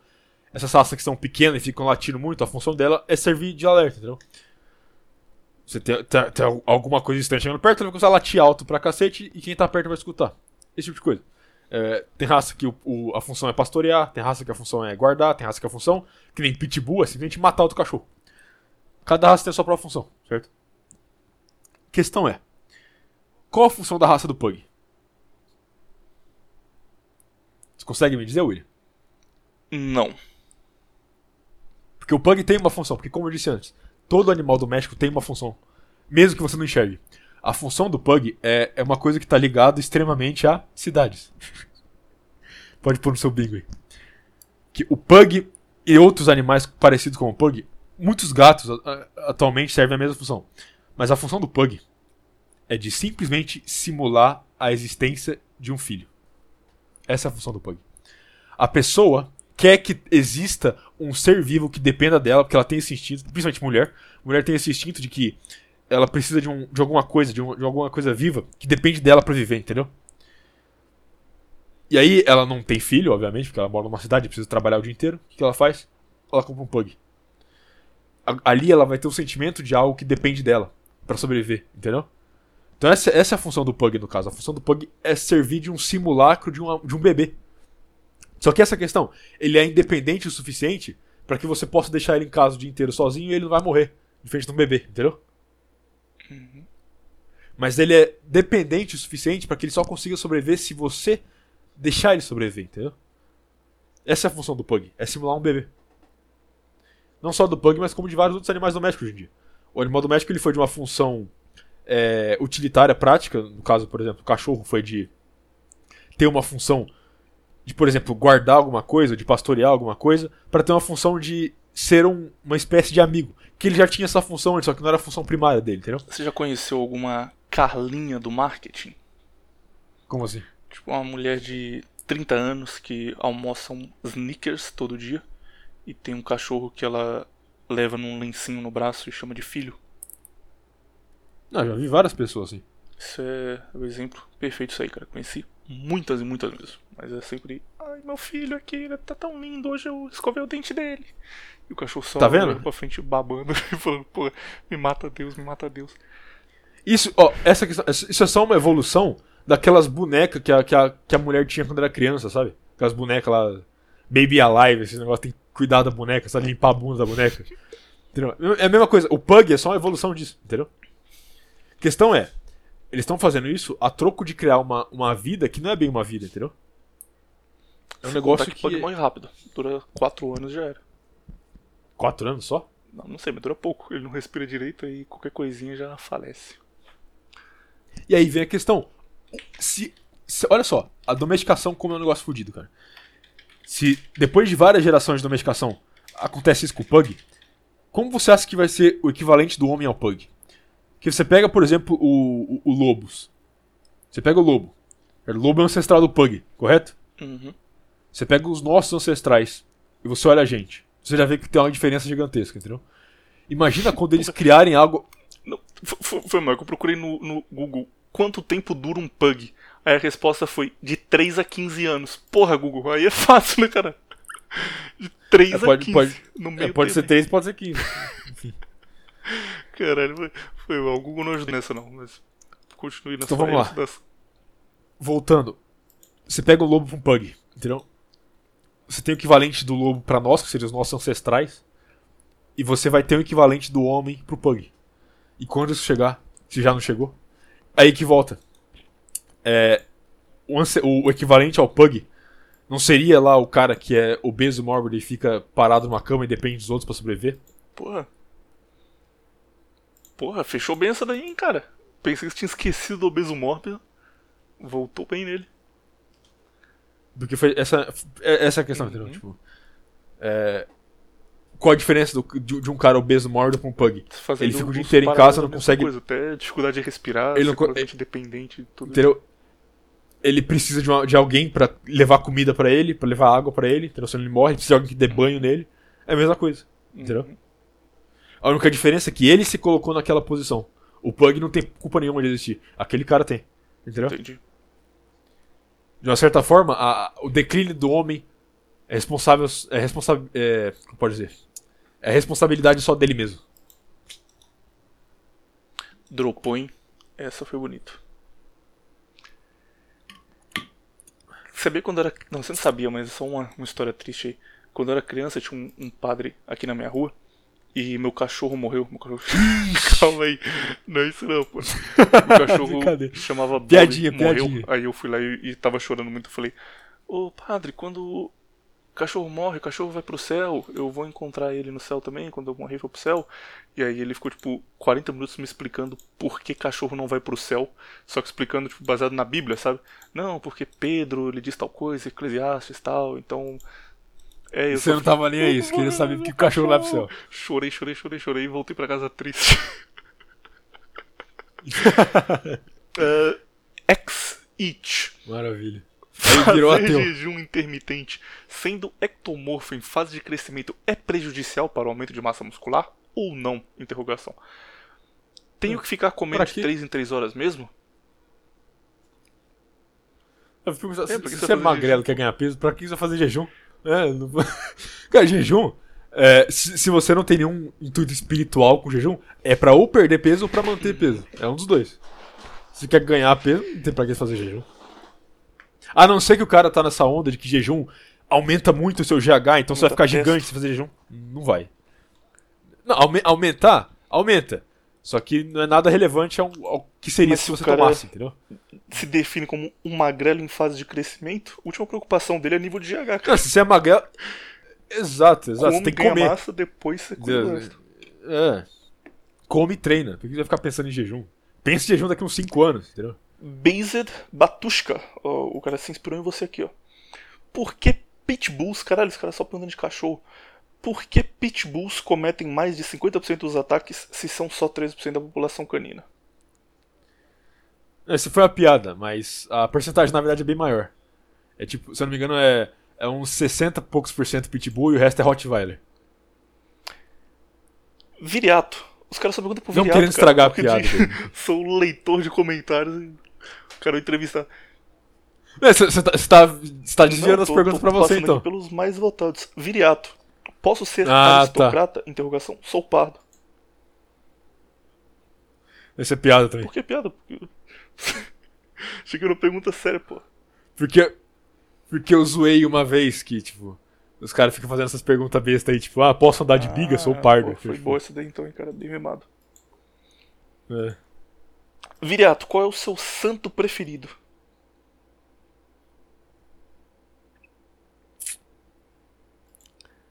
São Miguel Arcanjo. Também, mas só por causa da guarda de ferro. Não- fora isso, eu não tenho a menor ideia. Se ele é top ou não top. Ele é um anjo? E esse mesmo cara perguntou: Benito Mussolini era realmente desarmamentista? Se sim, quais eram seus motivos para tal escolha? Que finalmente dá pra responder. Ele ideologicamente não era, ele era a favor do, do povo estar armado, dizia que, abre aspas, um povo armado é um povo verdadeiramente livre. Mas, no caso da Itália, ele passou leis que impediam o acesso fácil a armas por duas razões. Primeiro, a Itália estava muito perto de uma guerra civil, muito perto, a Itália era completamente dividida, os caras se odiavam, e tipo, com a tensão crescendo na Europa era questão de, de meses para começar uma guerra civil, então ele queria evitar isso. E porque a máfia na Itália era muito poderosa, então ele se focou muito no combate à máfia. Inclusive, graças a Mussolini, a, a máfia siciliana fugiu da Itália, foi para os Estados Unidos e surgiu a, a máfia do Capone, desses caras mais conhecidos. Então, parte do combate dele à máfia era tentar tirar o máximo possível as armas da rua e, e armar o exército e as polícias locais para lutar contra ela. Então, ideologicamente, ele era a favor do armamento, mas naquele momento ali não era bom para a Itália. Cada um tá com 38 na rua, e aí, por uma questão pragmática, ele é, passou leis contra pessoas armadas. Guilherme Ramos, E coisa de esquerdista, hein? Guilherme Mussolini confirmado para socialista de esquerda. Guilherme Ramos, Viriato, como você conheceu esse outro lado da história? Como foi lidar com isso no seu dia a dia? Já teve problema com pessoas na escola? Caralho, pessoas na escola, porra. Eu não sei, ele vai ver, ele tá achando que eu, que eu sabia disso quando tava na escola. tá, que eu tá, sabia, faz então. sentido. Eu pensei que ele imaginava que você estava na escola, É. tinha 15 anos. Hum. Eu, ti- cara, eu tive problema com algumas coisas, assim.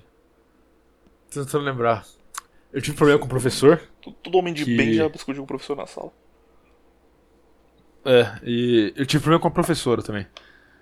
Mas, mas essa, essa professora não era por conta de. De questão. Como é que fala? De opinião, visão histórica. Era tipo é porque ela não gostava de mim mesmo, entendeu? E eu ficava. Eu era meio ferrado, então eu ficava. Dormia na sala, ficava conversando, eu ficava zoando na aula dela. Só que a questão é, ela dava aula de história, eu já sabia o que ela tava falando, entendeu? Então eu tava cagando pra matéria e ficava aloprando mesmo. E ela sempre do nada virava e faz- fazia umas perguntas que ela achava que pra mim ia ser difícil. Hum. Só que não era, entendeu? Não querendo me também em- em é porque eu tomei a Red Pill no último ano da escola. E eu era militante de esquerda, cara. Eu era muito mala. Tipo, eu ia pra escola com camisa comunista, participava da UNI, União da. União da. Eu ia adorar, era eu ia adorar você na minha sala, cara. Socialista. Eu nem ia arranjar Pô, briga era com muito você. comunista, cara. Muito comunista, muito comunista. Pra vocês terem ideia do nível de comunista, Nossa, cara. eu terminei com uma namorada nessa época, que inclusive era bastante bonita, seria o que a turma chama de thread wife hoje em dia, porque eu mandei ela ver o filme do Lula e ela não quis ver. Ela falou, pra quê, cara? Esse filme deve ser chato. Eu fiquei puto, tomei aquilo como uma ofensa Nossa, pessoal. Falei, você é uma pessoa sem cultura que não se preocupa com os pobres desse Brasil e não quer ver o filme do Lula. E terminei com ela. Eu era completamente retardado mental, cara. Eu tinha 16 anos de idade. Calma aí, antes de me xingar, eu, eu mesmo já, já tô fazendo isso. Mas enfim, é, tinha um professor na minha sala, cara, que era muito comunista, muito comunista. Ele tinha uma tatuagem, tipo, eu, eu lembro dele até hoje que ele tinha uma tatuagem que era muito mal feita, cara. Tipo, tatuagem de cadeia mesmo. Com uma foice martelo e umas gotinhas azul do lado. No primeiro dia de aula ele chegou e falou: Essa tatuagem aqui, a foice martelo representa a luta dos trabalhadores e esse azul é o sangue da burguesia. E aí todo mundo ficou tipo, caralho, esse cara tá falando puta tatuagem feia, mostrando assim o braço mó orgulhoso. E eu falei, caralho, esse cara é meu amigo. E você achou foda. foda. Porra, esse cara é foda, meu. Nossa, cara. Eu tô gravando isso aqui com Aí- você, cara. Que decepção. eu me decepcionei com essa turma. Menino Raj me introduziu a Red Pill aos poucos eu fui mudando de lado. E aí, tipo, misturou. Eu, eu descobri que a turma que eu defendia é, não era tão legal quanto eu imaginava. é, as pessoas de esquerda que eu apoiava. E, e raiva que eu sentia de mim mesmo por ter perdido muito tempo e tipo, ter dedicado parte da minha juventude a fazer militância comunista. Juntou tudo isso. E aí eu fui tipo do cara que ia com camisa da UJS pra escola e ajudava esse professor a organizar manifestação pro cara que discutia com ele toda semana Nossa. falando que tipo, não, isso aí que você tá falando é mentira. Na verdade, Stalin nem russo era. e comprava briga com o cara. E aí a gente brigou bastante, mas no fim, eu, quando eu fui fazer estágio, eu voltei lá, tive que fazer estágio com esse mesmo cara. Aí não foi uma briga tão duradoura. Quando eu voltei, ele já me É. tratou bem. Ah, Mas, tá. enfim, também, também tive briga.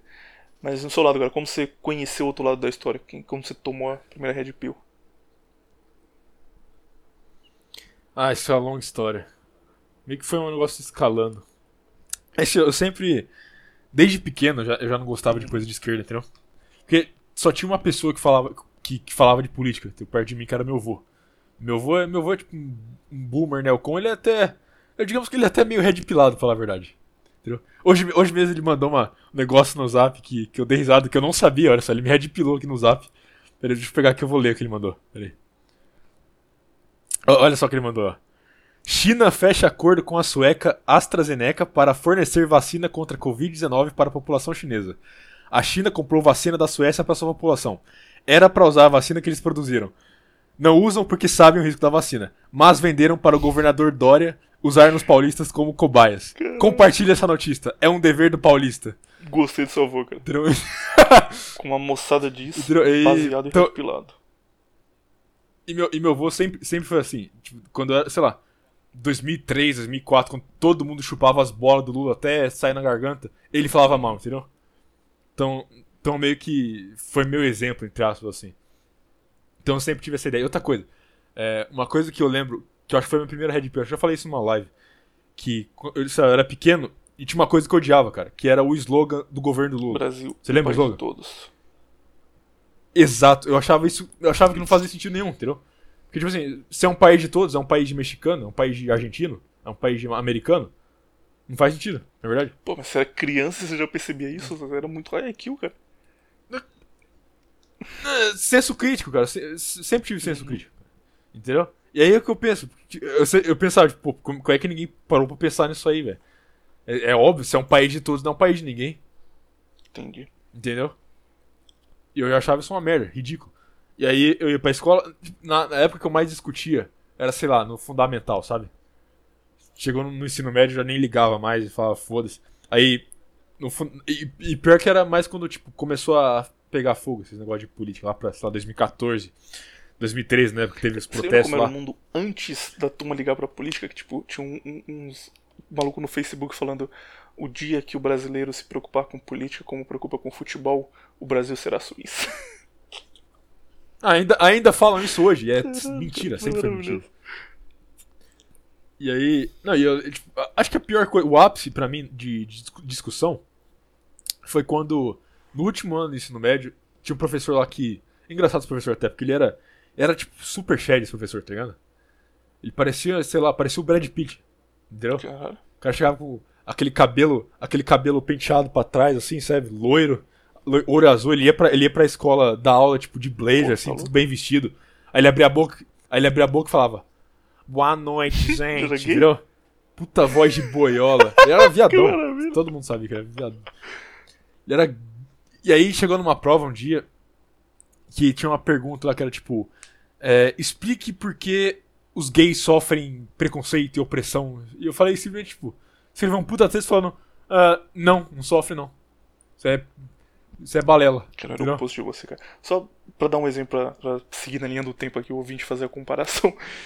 É, quando eu era criança eu gostava muito de política, mas eu não entendia nada, cara. Mas eu gostava, tipo, de assistir política. Eu ficava meio hipnotizado com o negócio. Então, tipo, tinha horário político. O horário político começava 8 horas. 7h15 eu ficava na frente da TV esperando, contando os minutos que eu queria ver. Eu decorava as musiquinhas, cara. Música da Marta. Pega o seu bilhete, carrega na catraca, carrega na catraca. Volta, Marta! Aí tinha o Aloysio Nunes, que era o rival dela, brigando pra senador de São Paulo. Que era Alô, alô, Aloysio Nunes, senador, 451. Tipo, eu sabia todas as músicas, eu sabia. Eu via tanto horário político, cara, que tipo. Eu lembro que tinha um horário político na rádio, aí eu ouvia na rádio e quando acabava na rádio começava na TV. E era a mesma coisa, só que tipo, uma era a versão sem a imagem, outra versão com a imagem. E eu vi os dois, e eu amava isso demais, eu gostava muito de política. E aí eu comecei a entrar nesse meio, só que eu só tive contato com esquerda. Tipo, eu ia lá no Orkut, na, na, na página Abaixo a Rede Globo, cuidado, você está sendo manipulado, sabe? Que era contra a Globo, eu ficava, porra, quero ser um jovem político, cara, quero exercer a política. E aí eu entrava lá e via o mesmo discurso de esquerda e aquilo começou a fazer sentido pra mim. Aí por um longo período eu fui comunista, tipo, era comunista muito mais ou menos, cara, eu não entendia nada e só falava, ah, ô, ia ser legal, né, se todo mundo tivesse comida e, e dinheiro igual e ninguém morresse. Tipo, eu era burro. Seria. Olha, é, cara, você vê o senso crítico da pessoa é Pô, zero. eu era criança. Seria cara, legal eu se todo mundo tivesse a 12 mesma comida. Seria legal. Seria legal se todo mundo tivesse a mesma comida. Imagina você comendo a mesma comida e todo mundo come. É, se Consegue imaginar? linguiça, tô tranquilo, cara. Arroz, feijão e linguiça. Viveria feliz. Não, mas a quantidade eu tô falando. É um pouco ruim. Mas durou um tempo, aí eu fui flertando com isso. Por um tempo eu fui anarquista e eu comecei a ler. Só que eu tinha um problema quando eu era anarquista porque eu lia muito sobre anarquismo. Tipo, lia Proudhon, lia eh, Bakunin, que todo mundo conhece. Como o cara foi de- disso pra, pra Eu fascista, fundo, cara, literalmente? eu, eu vi as teorias, tinha um cara que ele era tipo um Ted Kaczynski, só que o oposto do Ted Kaczynski, que era o, o, o Proudhon, e ele tipo, ele era um anarquista, não oposto, é bem próximo na verdade, ele é um anarco-primitivista, ele é o cara hum, que inventou o anarco-primitivismo. Não, mas o Proudhon é Oi? ok até. Proudhon é ok. É, ele é o cara que inventou o anarco-primitivismo, fez ele ser conhecido, eu ficava lendo isso, eu ficava lendo Emile Henry, Emile Henry era um terrorista francês que fez um, um ataque à bomba num prédio em Paris e, e foi morto, ele escreveu um manifesto, eu ficava vendo isso. Aí me ouvi no movimento punk, tive uma adolescência absolutamente merda de, de querer mudar o mundo com, ah, vamos derrubar o- a política. E aí deixei essa turma porque eu percebi que todos eles literalmente viviam pra usar droga. Tipo, eu ia no, no centro de São Paulo, aí eu vi os caras comunicando e falava, porra, que esses caras eles são anarquistas igual eu, vou lá conversar com eles. Aí eu chegava, começava a falar de Proudhon, começava a falar dessas coisas com a minha camisa do Ramones, e os caras, pô, maneiro, irmão, tem três reais aí pra eu comprar uma cola? Aí eu, ah, não, desculpa, não tenho. Aí falar com o próximo, era a mesma coisa. Pulei fora, voltei a ser de esquerda, foi a época que eu entrei pro JS, e aí eu tomei a Red Pill bonito com um amigo meu, que falou, cara, dá uma olhada nesse site aqui, ó. Ele me mandou o site A Verdade Oculta sobre o Nazismo.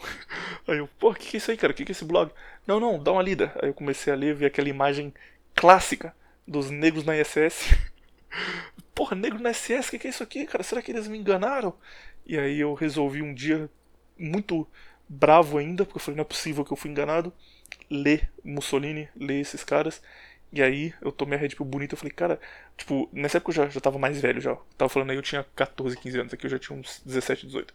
Falei, cara, a minha visão de mundo, tipo, a minha visão do que seria um mundo ideal é, dentro da esquerda tá muito mais próxima desses caras que eu achava que eu odiava do que tá do, dos líderes de esquerda que eu que eu segui aqui. E aí fui mudando de lado. Falando assim parece um bagulho rápido, mas tipo, na vida real demorou muito, muito, muito. Foram 8, 9 anos. Mas aí, na época que o Viriato começou a ter contato com, com o INS, eu também comecei, só que já, já tinha uma bagagem de ser esquerdista no passado. Um exemplo, cara, de como eu era. Que, que o história. exemplo que eu falei de quando eu era esquerdista. Tem um print famoso, inclusive, porque ele era postado em um monte de comunidade no, no Facebook, um monte de grupo. Meu falando: Olha que absurdo aqui, esses caras que estão infiltrados. Isso aqui é em 2013. Na época eu tinha um pequeno problema que é. Eu achava que escrever bonito, que mostrar que eu conhecia as palavras, me fazia ser mais inteligente. Então eu escrevi igual um, um retardado mental. Mas vocês vão ver como isso aqui está muito próximo da nossa turma. Na época eu estava falando sobre Stalin, sobre a morte de Stalin. É, a, a frase é essa aqui. 62 anos após a morte desse grande líder, a verdadeira esquerda continua longe do câncer judeu e todas as pseudo-lutas incentivadas pelos sionistas, feminismo e gaysismo, que levam a sociedade ocidental à autodestruição lenta e gradual, sempre lutando pela revolução pátria e família. Movimentos pós-modernos submersos no caldo cultural burguês e nos valores nihilistas e hedonistas nada têm a ver com o proletariado. Essas ideologias pequeno-burguesas, o feminismo, ativismo LGBT liberal, etc., além de não prestarem serviço algum às classes exploradas e trabalhadoras, cooptam com os valores libertinos e degenerados da democracia. A maioria esmagadora desses grupos não estão nem um pouco interessados na luta de classes. Com o nosso lado, estes indivíduos possuem uma essência individualista, hedonista, por conseguinte libertina. Estão apenas defendendo suas liberdades e com ela perpetram uma ideologia nociva à moral socialista. Já tava quase, quase a orgar. Nasbol aí, ó. Eu inventei o Nasbol, Parece, cara. parece um cara do 2012. PCO.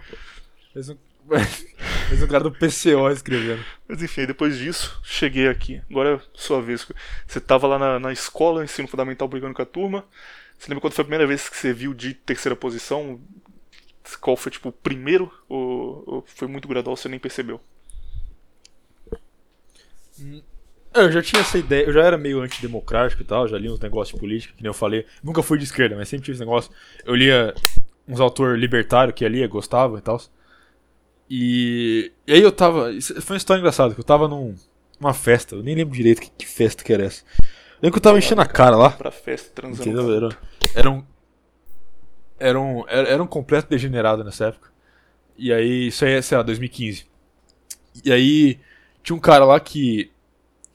Ele. Ele tava lá com a namorada dele, mandou a namorada dele embora e a namorada dele foi embora, entendeu? Aí eu sentei lá, ele tava bem bêbado também. Eu sentei, tipo, eu, ele sentou do meu lado assim no sofá e a gente começou a conversar. Música romântica Aí ele tocando. começou a falar, tipo, ah, não, não, aí aí ele falou assim, ah, se fuder. Ele falou assim, ah não, porque, você tá vendo? Eu, eu mando minha namorada ir embora, ela me escuta e vai embora, entendeu? Que eu entendo, eu entendo em como falar com mulher, entendeu? Ele falou isso aí. Aí eu virei, eu tava. Eu falei, é mesmo? Ele falou, é. É que eu vi isso aí num site. aí ele passou o Não site. acredito, cara. Qual era o site? Era Chateau Heart East. Ah, não, esse falar? não. Achei que ele te mandou o Forcha. Eu aprendi aqui, ó. Não, não. Não, Cha Cha Chateau Hearties. É, foi aí que eu cheguei no, no Fortran depois. 2015. Porque era um site de PUA, de Magtal lá, entendeu? Os caras falavam, tipo, não, pra você ser alfa, você tem que fazer isso aqui, não sei o que, entendeu? E falava, tipo, ah, é. O cérebro da mulher é, é isso aqui, não sei o que. Eu, eu falava, tipo, ah, faz sentido isso aqui, entendeu? E aí eles mandavam, tipo, uns links sobre outra coisa, e, eles- e nesse site mesmo o cara falando de PUA, ele também falava de uns negócios de nacionalismo e tal. E aí lá, ele tinha um artigo falando de Júlio Zévola, entendeu? Nunca tinha ouvido falar. E aí eu li o artigo e falei, caramba, isso aqui é interessante. E aí eu comecei a ler, entendeu? E eu fui procurando essas coisas, comecei a ler, comecei a ler mais a história desse, desse desse tempo do, do começo do século XX, e foi aí, entendeu? Engraçado que foi, tipo, foi tudo isso porque um cara bêbado falou pra mim que ele conseguia mandar a namorada dele. Caralho.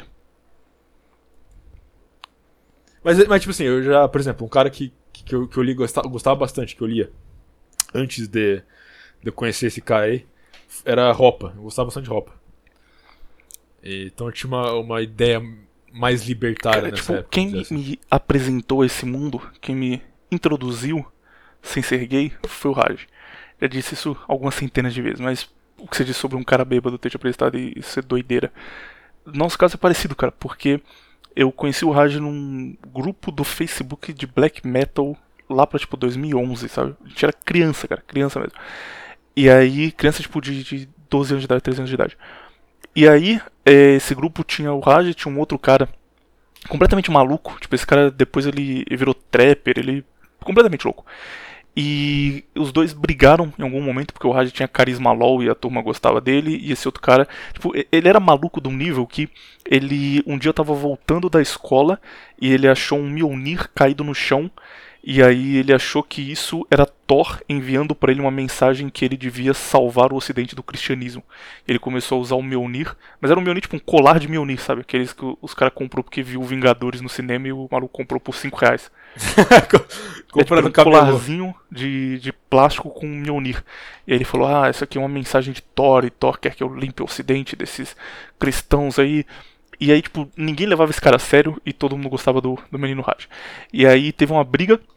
E eu lembro, tipo, o momento exato que esse cara chegou pra mim. Na época eu falava com o Raj. Tipo, eu conheci ele, era um cara que tava lá no grupo, a gente falava. é, a cada uma semana a gente trocava duas mensagens. Aí esse cara chegou pra mim e falou: Olha, a partir de hoje o Raj não faz mais parte do, do, do meu grupo aqui.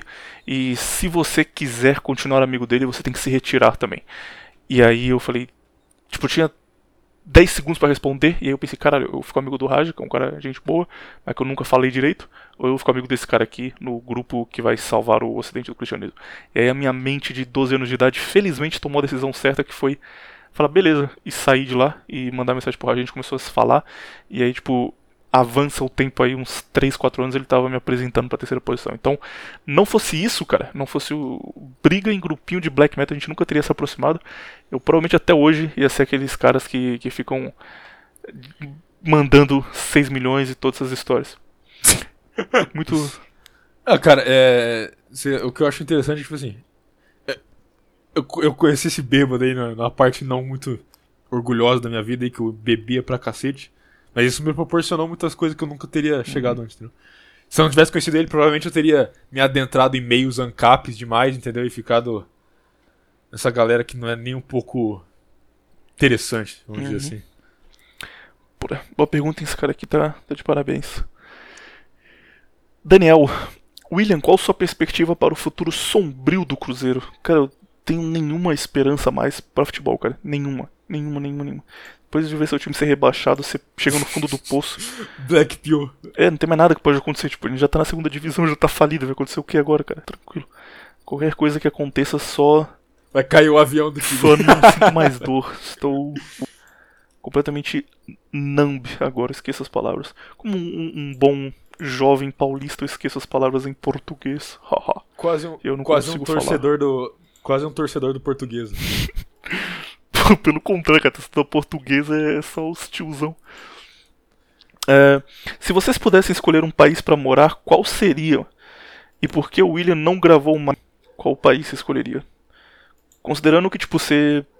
Porque tem que colocar um parâmetro. Se for pra morar, mudar pra lá é difícil. Mas um país que você ia ter nascido lá, tido uma vida normal lá, falado a língua de lá, tudo de boa. Não, pera aí, como, é- co- como foi a pergunta do cara? Não, ele Pra disse: se vocês pudessem escolher um país lá? morar, qual seria? Mas a gente tem. Acho que ele quer dizer pra ir morar. Ah, mas aí não tem muita graça, cara. Tipo, você vai pra Noruega, mas Noruega, Por você aprende norueguês, você tá fudido. Por quê? Porque é difícil, porra.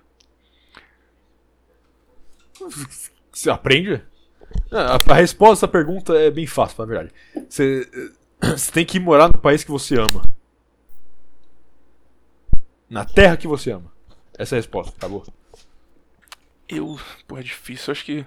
Apesar de tudo, agora você vai ficar bravo comigo. Agora você- os ouvintes vão ficar bravos comigo. Mas apesar de tudo, eu iria pros Estados Unidos. Porque é uma língua que eu Por já quê? falo e porque acho que eu me adaptaria bem lá. Entendo a cultura, gosto de, de coisa que americanos normais gostam, tipo futebol americano, então estaria de boa. Tipo, eu ia chegar lá e meio que me sentir bem já desde o começo.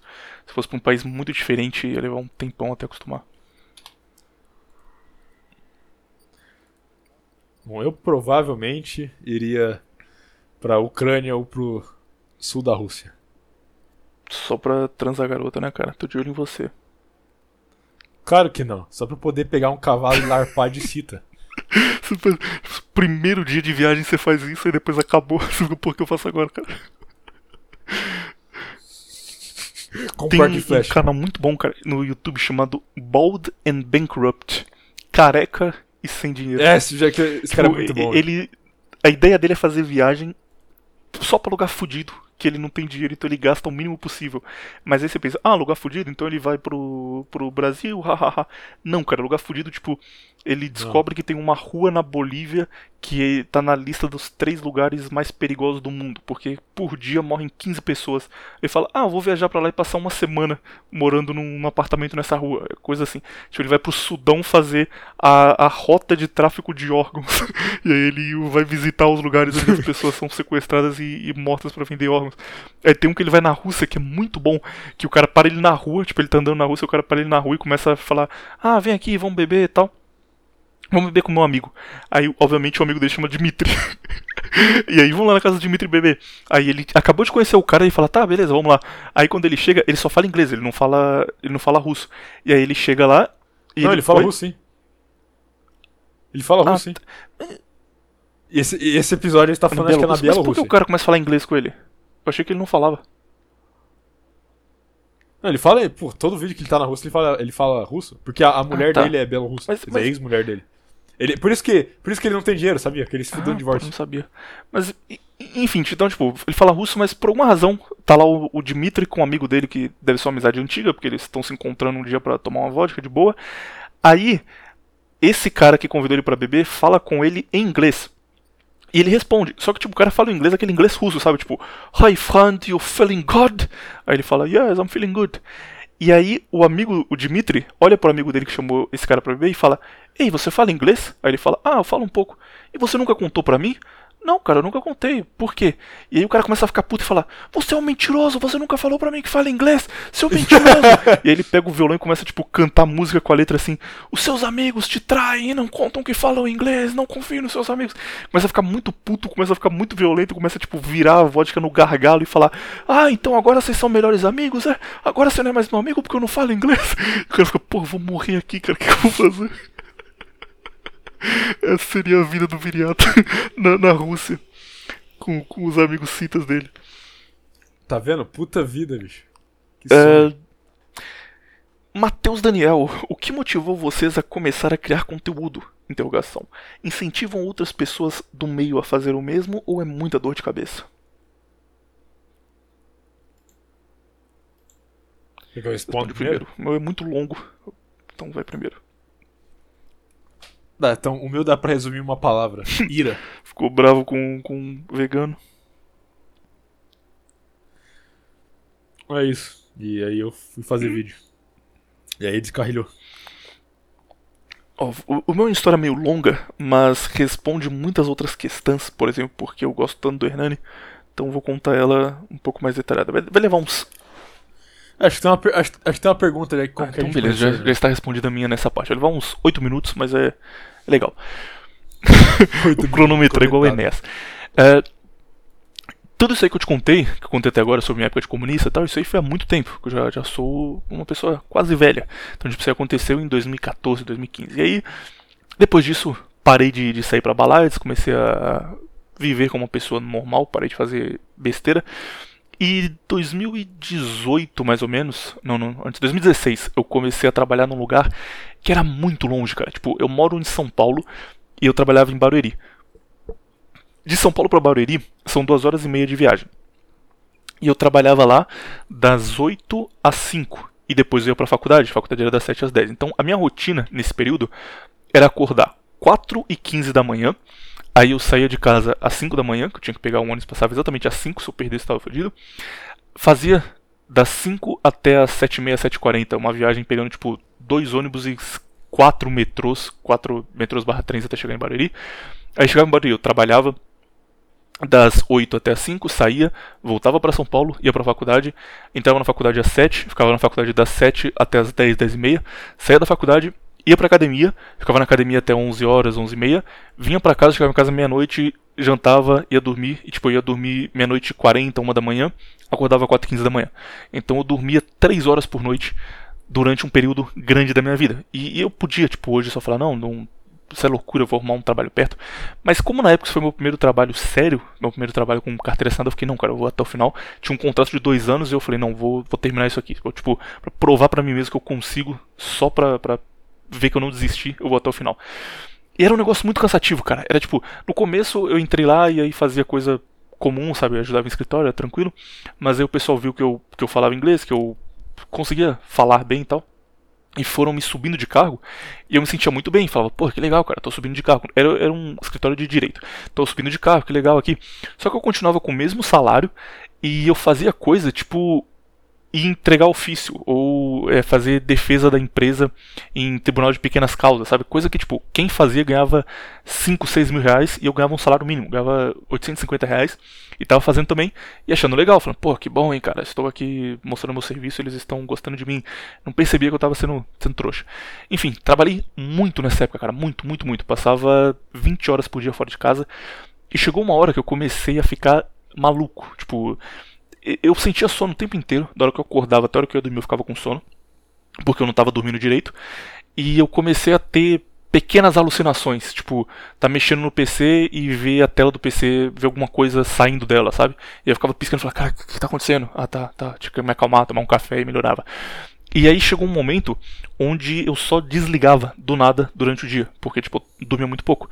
Então eu tava trabalhando e aí eu só apagava, tipo, desmaiava, ficava 15 minutos e acordava de novo. Eu tava no ônibus, desmaiava do nada.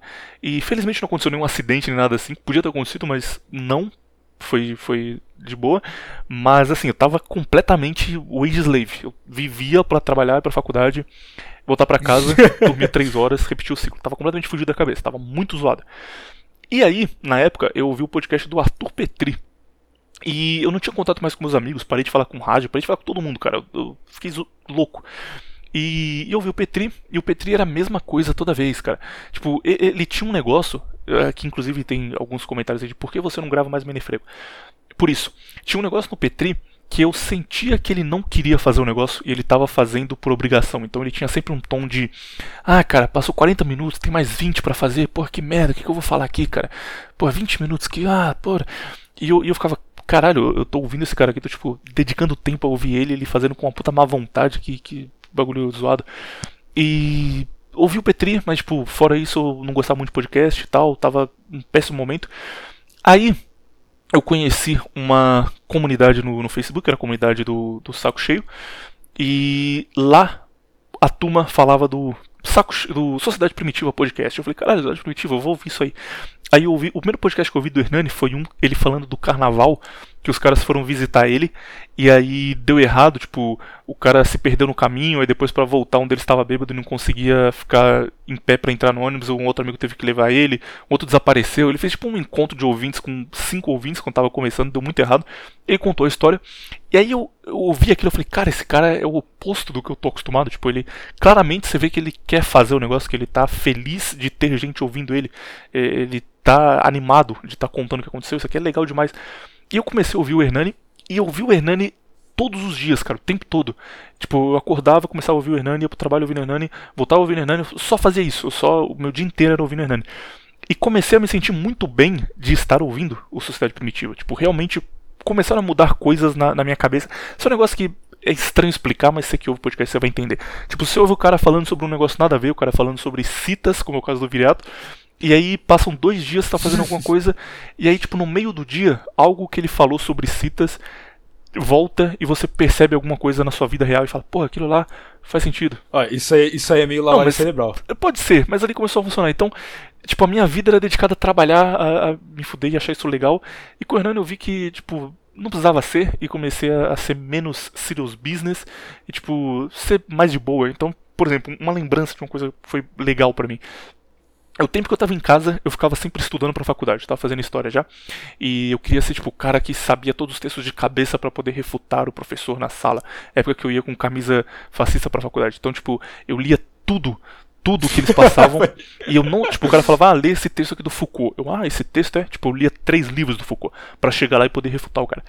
E, e, levava muito a sério.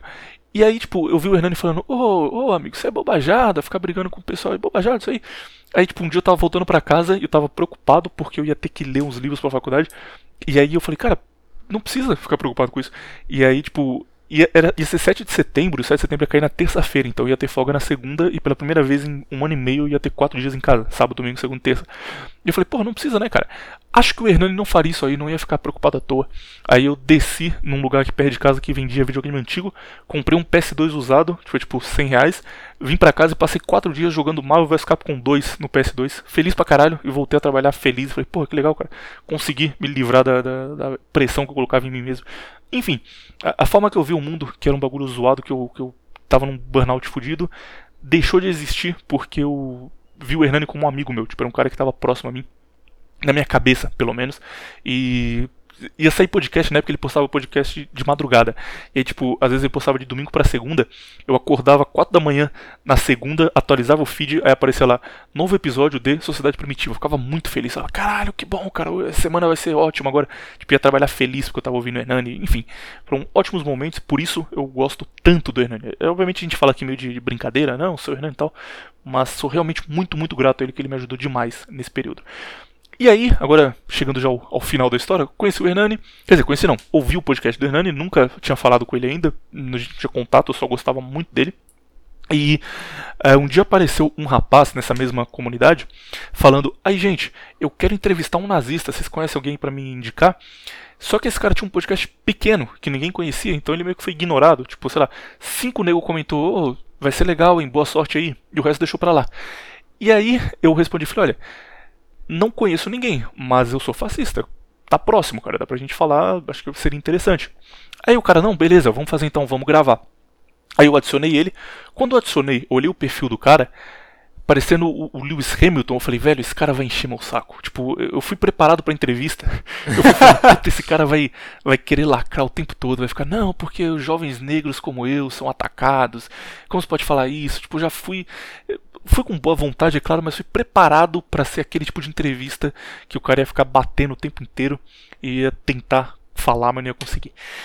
Enfim, chegou a hora. Essa entrevista, muitos de vocês já ouviram, é com o Wilton, do Todo Dia Podcast, Todo Dia Entrevista Não Fascista. E o cara foi muito gente boa, cara. Muito, muito, muito. Tipo, eu nunca me senti tão bem falando com alguém como eu me senti naquele dia. Eu tava preparado para tipo, ser um bagulho zoado. E o cara tratou bem, fez pergunta pertinente, tentou entender, tipo, vi que ele tava interessado em, em ver o que eu tava falando. E aí ele terminou, eu falei, pô, cara, muito obrigado, valeu aí pelo convite, tô muito feliz. Ele postou esse podcast, fez um sucesso, tipo, chegou a 2 mil views em pouco tempo. Ficou bastante feliz com o resultado, eu também fiquei. E aí o pessoal nos comentários falava: Nossa, esse cara aí falou bem, ele podia fazer um podcast só dele, respondendo. É, ele podia fazer um podcast falando sobre essas ideias aí, gostei, tô interessado. E o pessoal no grupo do Facebook que a gente estava também começou a cobrar. Falou: Cara, sua participação lá foi legal, faz um podcast seu aí explicando as coisas, tô interessado em aprender mais sobre. Aí eu, na época, já estava completamente viciado em seu Hernani há mais de, de seis meses. Gravei pela primeira vez alguma coisa com o Wilton, vi que dava para fazer, que era um negócio legal, resolvi fazer podcast. A, a criação do Benefeco também foi um bagulho complicado, porque não existia nada nesse estilo no Brasil na época, tipo coisa dissidente terceira posição, então não tinha parâmetro, eu só, ah, vou fazer um podcast falando aqui o que eu acho legal.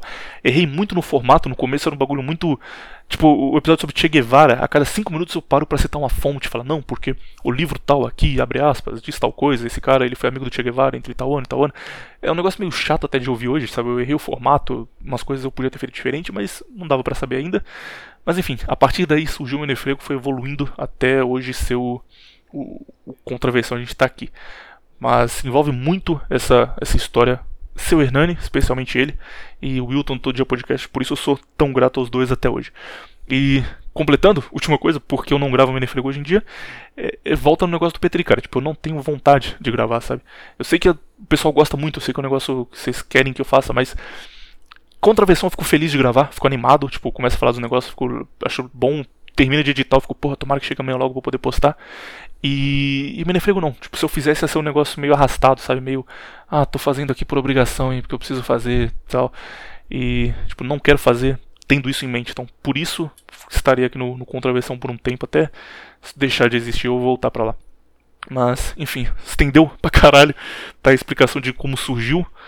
E no seu tem. Lembrou alguma coisa extra que você quer adicionar? Ou vai ser só isso? Ira, tava com raiva dos veganos e pronto. Mas foi isso. Não, é tipo assim, vai estender um pouco, só pra não dizer que eu não falei nada.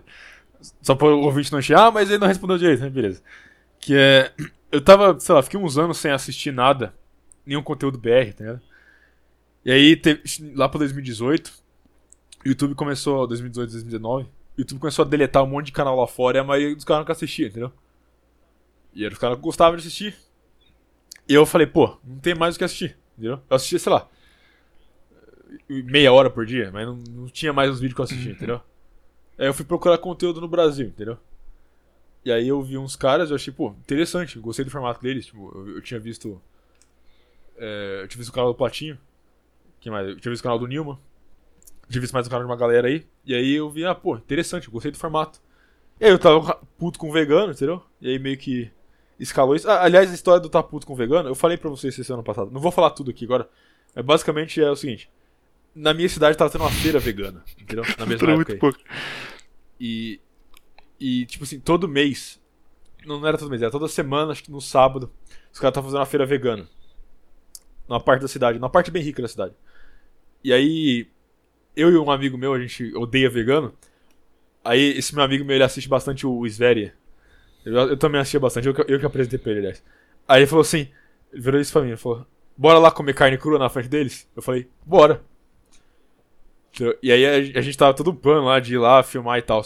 Só que quando a gente viu o que era o lugar que acontecia a feira, a gente falou, não, não, não vamos não, cara. Deu dó dos caras, entendeu? Porque a gente achou que ia ser tipo assim, uma feira, tipo feira livre, sabe? Cheia de vegano e tal. Mas não, era tipo um negócio, era um quadradinho assim com umas nem 10 pessoas ali vendendo uns negócios de vegano, entendeu? Sim. Os caras tudo magrelo, a gente ficou com dó, a gente ficou com dó. Falou, não, não vamos não, velho. Tipo, os cara, esses caras vão tentar sair no braço com a gente, tipo assim, a gente é grande demais pros caras, não vai dar certo. Vamos deixar isso quieto. Tem uma história boa envolvendo vegano, mas vou guardar pra semana que vem pra gente fazer a abertura, porque é um negócio que vai te deixar puto. Aí já coloca num, num clima bom, mas. Se preparem, cara. Semana que vem você vai, vai gravar bravo de novo. Ah, é? Quero ver. Jonathan Rainer Oviliato só beta para mulheres autistas? Sim. Gabriel Paulinho dos Santos. O nome dele é bom porque é Gabriel, espaço, Paulinho dos Santos, tudo junto. Viriato, você tem irmã? Caso tenha, será que pode me passar um do zap dela? Não, não tem. Ah, quer dizer, até, até onde eu sei, não tem. Se tivesse irmã ia ser ruiva, cara. Meu pai pode ter dado uma passeada aí. Se tivesse sua irmã ia ser ruiva, já pensou? Ah, pode, pode ser que não. Uh... É porque eu não sou bem ruivo, né? Teve um muito bom na semana passada que o cara pediu pra gente falar sobre o assalto em Criciúma, quem está por trás dele e quais são as intenções da pessoa. Caralho, que é maravilhoso. Pede, o, pede pro podcast da PS. Cara, acho que a gente sabe absolutamente tudo no mundo. Tem um crime federal a gente vai resolver aqui em uma semana. É, uma pergunta muito importante: como vocês que têm vasto conhecimento histórico. Ac... Peraí. Vasto. Com... Porra, ah. Cara, do jeito que, ele falou, não, é porque, é porque ele escreveu. Ele colocou um que sem necessidade, mas enfim. Como vocês. Esquece o que? Tem vasto conhecimento histórico, o que acreditam que acontece após a morte? Visão pessoal de vocês. Tem a ver com história? É verdade, né? Ele falou, não, segundo os gregos acontecia tal coisa. Você vai variar de povo para povo, é evidente. Eu acho, infelizmente, não queria achar, mas eu acho, sendo 100% sincero com você, que acontece nada não, só a gente morreu já era. Sério. Sério? Não queria, sei que você, você tem. Por quê? Motivos. É por que, que você acha? Eu só não consigo acreditar em nada divino. por mais que eu esforce. Não consigo, Porque- cara, não entra no meu cérebro. tipo, eu, eu entendo a É, racionalização. Isso, é- isso é. Isso é flúor na água. É, talvez, mas tipo, eu entendo a racionalização por trás, aquilo faz todo sentido pra mim, do cristianismo, budismo especialmente. É uma religião que eu gosto muito do que eu li dela, mas eu não consigo acreditar de verdade. Não, não vai. Tipo, se eu disser que eu acredito, eu tô fingindo, tá ligado? Sabe o que que é isso? Isso. Isso é flúor na água, Hoje em dia eu não mais como uma não, dieta cara. Eu cheia de açúcar refinado na infância. Completamente desconectado. Ah, isso aí foi bem. Não, eu falo na infância. Eu já eu falei bem claro na infância. Porque. Porque. que, que Sua alma foi no- completamente no- desconectada do seu corpo. Na visão cristã? Ou você acha que tem reencarnação? Qual é a sua visão aí?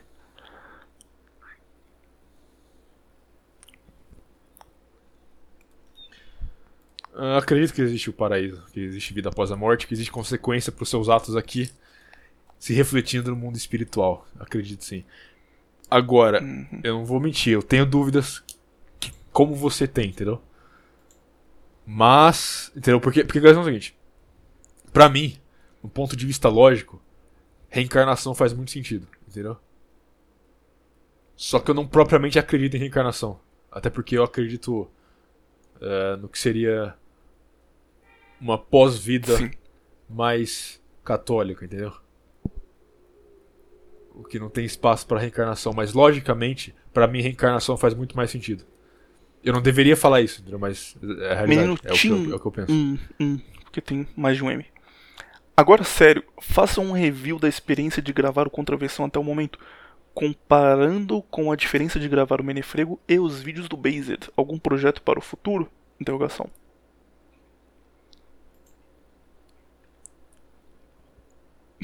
Pô, eu leio certo é você responder primeiro, cara. Fala aí, ué. Ele, pergu- ele Ai, ai, ai. Ah, Mas na pergunta ele perguntou pra você primeiro, depois pra mim. pequeno Então. problema. Tinham dois pequenos Siga problemas, na ouvinte. verdade. O primeiro é que, como eu fiz o, o começo, um bagulho muito IQ de ah, vou citar todas as fontes possíveis aqui e tal, atraiu muita gente que gosta de política nesse nível, que não é o que eu tava disposto a fazer, tipo, eu queria fazer um bagulho mais entretenimento. Sempre ia ter história revisionista no final, não ia fugir disso nunca. Mas ia ser um negócio mais divertido do que do que ficar citando fonte o tempo todo e indicando autores pra você aprender sobre é, a Revolução de 32, sabe? Coisas assim específicas. E, e esse público é um negócio que eu não achava que era o público que eu, pra quem eu queria falar. E além disso, de novo, ponto aí no bingo que eu não consigo ficar um episódio sem falar sobre, mas MGTOW, cara. Porque eu. Muito canal MGTOW me chamava pra fazer coisa. Alguns eu gostava muito, tipo. Sei que ele, que ele se diz um não MGTOW, o, o menino Wilton do Todo Dia Podcast, mas eu considero o canal dele MGTOW, pra, pra mim é, um- é um deles, mas tipo, são canais que eu gosto muito, que trazem conteúdo e são divertidos. Tipo, eu assisto normalmente. Mas tinha canal, cara, que eu não conhecia e que o cara chegava e falava, "Ô, vamos gravar uma live aí. E tipo, eu nunca tinha visto na vida. E, e eu não sabia que era MGTOW, só falava, ah, vamos lá, vamos gravar. E aconteceu mais de uma vez, inclusive. E aí eu trazia esse público pro Menefrego. E tipo, Aham. de início, os caras até gostavam, comentavam elogiando e tal. Mas. É, até gravar com mulher. Mas antes disso, porque, tipo, eu não Até você gravar com gostava mulher. da ideia do MGTOW. e aí eu sentia zoado porque eu tava produzindo conteúdo pra gente que eu não gostava, sabe? Tipo, imagina que por alguma razão o, o seu canal Based Virato começou a atrair vegano. E eles não sabem que você não gosta de vegano. E os caras comentam, porra, adorei, hein? Nesse nível, cara. Tipo, eu realmente acho o MGTOW Mas pior você é anti-Magtal? mas imagina os caras, tipo, comentando. Ai, Virato, adorei o seu vídeo, maravilhoso, parabéns, você é demais. Aí você entra no canal do cara, é só veganismo, receita da Bela Gil. Você fala, pô, cara, eu, eu tô me esforçando, tô fazendo um bagulho pra, pra, pra essa pessoa, precisa sentir estranho. Eu, eu sentia isso fazendo conteúdo que atraía MGTOW. E no Nova Vertente isso não acontece, cara, porque tem MGTOW que ouve, mas aí eu falo, ah, tão ouvindo por causa do Virato, né, claro. Fico de boa. Meu cérebro aceita isso tranquilo, cria um golpe aí. E, em geral, acho que o público aqui é melhor, cara. Não tem muito macaco, os caras são. Tipo, eles entendem bem as piadas, fazem piadas num alto nível. Ah, não sei não. Tô, tô vendo, tô vendo umas É, assim, né, perguntas eu aqui. confio muito no no nosso ouvinte, eu, refuta eu esse- gosto muito do nosso ouvinte. Essas frases. Então, até aqui tá sendo uma experiência top. E fazer um projeto com o Renan é realmente muito bom, cara. Até hoje eu ainda tenho isso. Tipo, a gente foi fazer uma live sábado do, do Rajada. E ele ia entrar na live, tipo, ele avisou que ia entrar em algum momento. E eu fiquei nervoso pra caralho, porque eu fiquei, caralho, daqui a pouco ele vai entrar aí, cara. Daqui a pouco ele vai entrar, será que vai estar tá legal? Será que o pessoal vai, vai reagir bem e, e, e ele vai gostar de participar tal? Tava realmente muito preocupado. Porque realmente, tipo, apesar da gente estar tá junto hoje em dia, fazer negócio junto, eu ainda tenho essa visão meio que de, de fã falando de ídolo quando eu, quando eu faço algum projeto, alguma coisa com o Renan. Então, tá participando de um negócio que eu posso mandar mensagem para ele no zap e ele responde, pra mim é um negócio muito foda, sabe? Mas é, é, até aqui é isso. Projeto pro futuro, nada, só continuar aqui. Talvez um dia eu voltar lá no Menefrego, fora isso, não pretendo fazer mais nada na internet, não. Quer que eu Só aviso agora? Ah, é verdade. É, não, cara, aqui é muito mais fácil fazer. Muito mais fácil. É muito menos. É, como que eu posso dizer? E que eu odeio editar, eu, de, eu detesto editar vídeo, cara. É, eu, eu, gosto muito do final, entendeu? Do trabalho, quando você vê lá depois você edita. Eu acho uma maravilha, acho muito legal. Principalmente os últimos que eu você fiz. Você não faz aí. podcast, cara, você faz vídeo editado, dá um, muito mais trabalho nisso. Não, sim, dá mais trabalho. Mas essa questão, é, se eu gostasse de editar, não seria um problema, entendeu? Estaria saindo todo dia se eu gostasse de editar. Mas eu detesto editar, cara. Sinceramente, eu detesto. É um negócio que eu não gosto nem um pouco. Se eu, se eu tivesse um editor, eu estaria fazendo todo dia, numa boa, entendeu? Que pra mim, tipo, fazer lá, escrever o que eu quero falar, escrever o roteiro, easy, facinho. É, gravar, sem problema nenhum, eu faço rápido também. Mas editar é chato demais, eu não gosto nem um pouco, entendeu? Então aqui, aqui eu tipo, faço de boa, a maioria das vezes é o, William que edita. Se eu tenho que editar, editar áudio, tipo, eu literalmente levo menos de uma hora pra editar um áudio, entendeu? Enquanto o vídeo, sei lá, fico dois, três dias direto pra editar um vídeo. Isso porque também eu sou ruim de edição. Se eu fosse bom, provavelmente o tempo que eu ia levar ia ser bem menor. Mas enfim. É, não vou parar de fazer, não. É, não tem te perguntando se eu parei e tal, não parei, não. Só tô meio que desanimado com a edição mesmo. Precisei editar vídeo algumas poucas vezes lá no Manifeiro, cara, e já foi o bastante para eu desistir de fazer qualquer coisa em vídeo por um bom tempo, tá maluco. Muito trabalho, cara. Só, só tipo, para você achar as imagens no formato certo, você já fica metade de um dia. Tá doido. Ah, você vai, você vai descobrindo uns hacks para burlar essas coisas, tipo, ajeitar a imagem e tal, mas. É outra coisa, tem essa, tipo, você vê que, mesmo eu não gostando do negócio, modéstia à parte, você vê que a qualidade da edição dos vídeos aí, tipo, cresceram bastante, entendeu? E o que foi um problema também. Porque eu tenho esse negócio na minha cabeça, meio perfeccionista. Que nem volta na frase que eu falei de Sunrise, entendeu? Perfeito inimigo do bom. Eu, eu tento ficar Porra, tentando. Isso. Isso. Sinto que todo conteúdo internet tem. Tipo, é normal os caras depois de um tempo começarem a apagar podcast antigo ou vídeo antigo porque eles acham que não tá bom. Sim. Eu não faço isso, mas, cara, eu não consigo ver nada que eu fiz, tipo, antes do episódio 20, pelo menos. Nada, nada, nada, nada. Porque eu. Não, eu não tenho problema, horrível, cara. Que... Eu acho o primeiro, o primeiro, o primeiro que eu fiz eu acho muito bom. Eu até recomendo hoje, que realmente eu, eu acho muito bom. Alguns eu acho meio ruim. Não vou mentir não, tem uns que eu acho muito, meio ruim, mas foda-se, me ligo. Você não acha que quando mas, chegar um ponto é... que você vai estar tipo com um microfone top e, e manjando muito de edição, fazer uns efeitos maneiros, você não vai olhar para trás e falar, ah, todos os meus vídeos são horríveis a partir desse momento? Não, não. É, é, é uma, é uma boa. Uma boa linha de progressão, entendeu? De, ver o desenvolvimento. Que nem eu falei antes. É, você pega a edição dos primeiros e, e dos últimos, tipo, é completamente diferente, entendeu? Uhum. E, e, foi só um ano. Tipo, foi só um ano aí de eu editando e tipo, saiu isso aí. Por mim, achei muito bom. Mas é aí que volta, não gosto de editar. Entendeu? Se eu gostasse de editar, eu faria mais. Se, se eu tivesse alguém pra editar pra mim, eu faria mais também. Mas não tem, enfim. Não tô pedindo pra ter, tipo, é essa a questão. Não tem como ser feito o negócio se fosse outra pessoa editando, entendeu? Não seria a mesma coisa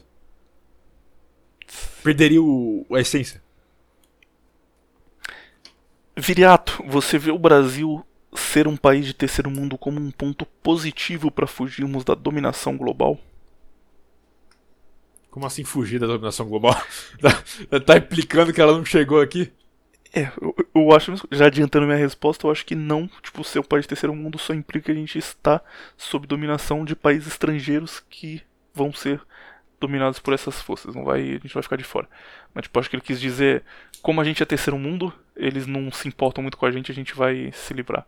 E aí não, mas essa questão o primeiro mundo importa. vai cair e a gente vai sobrar. Eu acho que é, é só, só partir de uma misconcepção do cara, eu acho, entendeu? Uhum. De que de que é, esse, esse, tipo de oligarquia não se importa com o Brasil, se importa sim. Só você ver o que eles fazem na Amazônia, entendeu? É bem escancarado. O único país que tá salvo é o país que literalmente não tem nada, entendeu? Que nem a, o povo e nem a. Nem tem matéria-prima para ser valioso, entendeu? Tipo, sei lá, Kirguistão, entendeu? É, esse tipo de coisa. Ah, entendi agora essa piada, cara. Pô, eu sou um entendedor de piadas muito bom. Boa tarde. Gostaria de saber se posso fazer dieta cetogênica, estudar sobre os citas e sobre Atlântida, ler Évola e andar a cavalo. Observação, sou pardo. Ah, bem memado, cara. Quem, quem, sa- quem- quem- popularizou essa piada, vou, vou dar aí ó, ah, os créditos. Não os créditos, né? ah, Jogar a carapuça. Foi o Ratch. o Ratch ficou, faze, ficou fazendo essa piada toda hora aí, forçando e pegou esse negócio. Deu certo. Ele deve estar feliz hoje em dia de, de ter forçado. Igual o cara do Homem Mendigos, cara. Ele ficou numa live spamando isso até encher o saco. Ele falou, porra, para de mandar isso, cara, já tá bom. Hoje em dia, Vamos rir pra ele, vamos rir pra ele. usa. É, esse cara mandou um, um pack de perguntas aqui. Primeiro, Viriato, você prefere expor seus conhecimentos. Não, você pretende expor seus conhecimentos em alguma live ou episódio com o tema permacultura? Como viver no campo sem acumular capital? Interrogação. Sim. Aliás, engraçado é que, tipo assim, no- nos últimos anos, ah, ah, esse tipo de coisa é o que eu mais tenho lido, entendeu? Eu quase não leio mais coisas que eu lia antes, entendeu? Eu virei um. Eu tô tentando voltar pra, pra Matrix só pra não ter preocupação com coisas necessárias. cara. Tipo, o último livro que eu li é o livro da André Surak. Tô lendo da. Hã? Richthofen agora. Só comprei o Kindle pra, pra ler coisa de, de Você leu Brand. o livro. Que, que, que, que ela fala no livro dela? Ela mete a real do- dos famosos, que ela fala, tipo, ah, eu fui nessa festa aqui cheia de ator da Globo, todo mundo cheirou cocaína aí. E dei pra traveco." todo mundo. E cita o nome das pessoas. Eu falo, tipo, nossa, que doideira, cara. Quem diria que a Ivete Sangalo era drogada aí? Aliás, ela, ela, ela, ela tá noiva agora, né? Uhum. Renascida em Cristo. Genial, cara. Varoa ungida. É. Dois. Tem uma irmã com uma idade próxima da minha. Manda o zap aí pra ela. Mas ela, diferente de mim. O cara não falou a idade dele, ó. Vai, vai ser acusado de pedofilia aí. Ele parabéns. tem tipo 48 anos. Mas ela, diferente de mim, consome muito material de mídia, canais retardados, muitos e muitos filmes de Hollywood, tanto que criou uma grande afeição pelos moedinhas. Por fim, eu quero saber se há alguma forma de levar ela para um caminho tradicionalista. Já que a mesma se autodenomina feminista. Xiii. Já era, filho. Já era. Já era, cara. Quando ela tiver. Quando ela tiver três filhos de pais diferentes, ela vai ser uma irmã renascida em Cristo, assim como André Surak. É, Vira tradicionalista. é. Criou a filha aí na, na cidade. Tipo, não Ah, quero tá. apontar A culpa- mas a Tudo é culpa... culpa da cidade agora, cara. Tá louco. Não, não, não. A culpa é dos pais por criar os filhos Ai, na se cidade. fosse no meio do mato, ela não ia ser feminista, não. Ela ia ser diferente. Ah, é, não, não, não. Você tá difamando cidade, cara. Não é tão ruim assim também, não. Calma aí, meu. é. Viriato, ensina pra Brincadeira. nós, meros mortais, o que precisa fazer pra ter um longo jejum sem se matar, por favor. Indica um livro, pelo menos. É, não precisa de muito livro, não. O que você tem que fazer é. Não comer, cara. o Você vai ler um livro. O livro vai estar. não final. Não coma. É assim que você faz o Vou escrever o livro. Tutorial de jogo. Não, é. é mais complexo do que isso, enfim. Porque é o seguinte. E se, e se tiver outras perguntas sobre isso, já respondo uma vez, que é o seguinte. É, você precisa controlar o seu sódio e o seu potássio. Por quê? É, quando você vai no seu dia a dia, você bebe água e você come, tem minerais naquilo ali que você está comendo e bebendo. No caso, se você bebe água boa, que 90% das pessoas, para mais, não tomam. A maioria das pessoas toma água inútil, que não tem mineral nenhum, só tem flúor. Então, enfim, ela, ela já tem uma deficiência maior de mineral do que ela, que ela teria em qualquer, qualquer situação. Mas ela come, certo? Tá comendo, está tendo mineral ainda, mesmo que seja pouco. Porém, você para de comer, vai fazer um jejum, você não vai ter esses minerais que da comida entrando mais, entendeu? Vai ter mais o sódio, vai ter mais potássio, magnésio, iodo, por aí vai. Você vai estar só tomando água. Se você tomasse uma água de altíssima qualidade, tudo bem. Não é o caso, ok? E outra coisa, mesmo que você tomasse uma água de altíssima qualidade, ainda assim, o que acontece é o seguinte: você mija, se você treina, você vai suar, você vai estar tá perdendo sódio toda vez você vai estar tá suando e vai estar tá mijando, certo? A questão é, o que segura o potássio no seu corpo? É o sódio. Você perde todo o seu sódio, você começa a perder seu potássio. Seu potássio é responsável por, basicamente, é, regular as atividades musculares do seu corpo, entendeu? Você não tem potássio no seu corpo mais, seu corpo não consegue regular as atividades dos músculos eficientemente.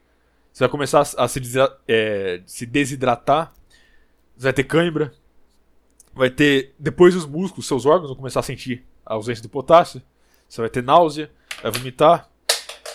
Caiu o um negócio aqui. Cai, é, vai vomitar, você vai desmaiar, possivelmente, entendeu? Então, basicamente, você perde sódio, em seguida você perde potássio, em seguida você perde a vida. Entendeu? Uhum. Então, se você vai fazer um jejum muito, muito prolongado, você tem que consumir sódio. Não tem outra alternativa. Entendeu? Você vai fazer um jejum de mais de dois dias, você tem que consumir sódio. E, se for mais de dois dias, você tem que consumir potássio e sódio. Entendeu? Do contrário, você, você não vai passar de muito tempo. Então, o que você faz? Você pega uma garrafa aí de, de um litro d'água e você coloca aí um pouco de sal, umas pitadas de sal. Se quiser, pode pôr é, meio sal, meio é, bicarbonato de sódio entendeu? O potássio você tem duas alternativas, que é você compra em cápsula, ou você compra um negócio que chama zero sódio. É meio caro, mas basicamente zero sódio é sal de potássio. Entendeu? Aí você mistura sal normal com sal de potássio, você tem aí uma água que tem sódio de potássio. E você não vai morrer.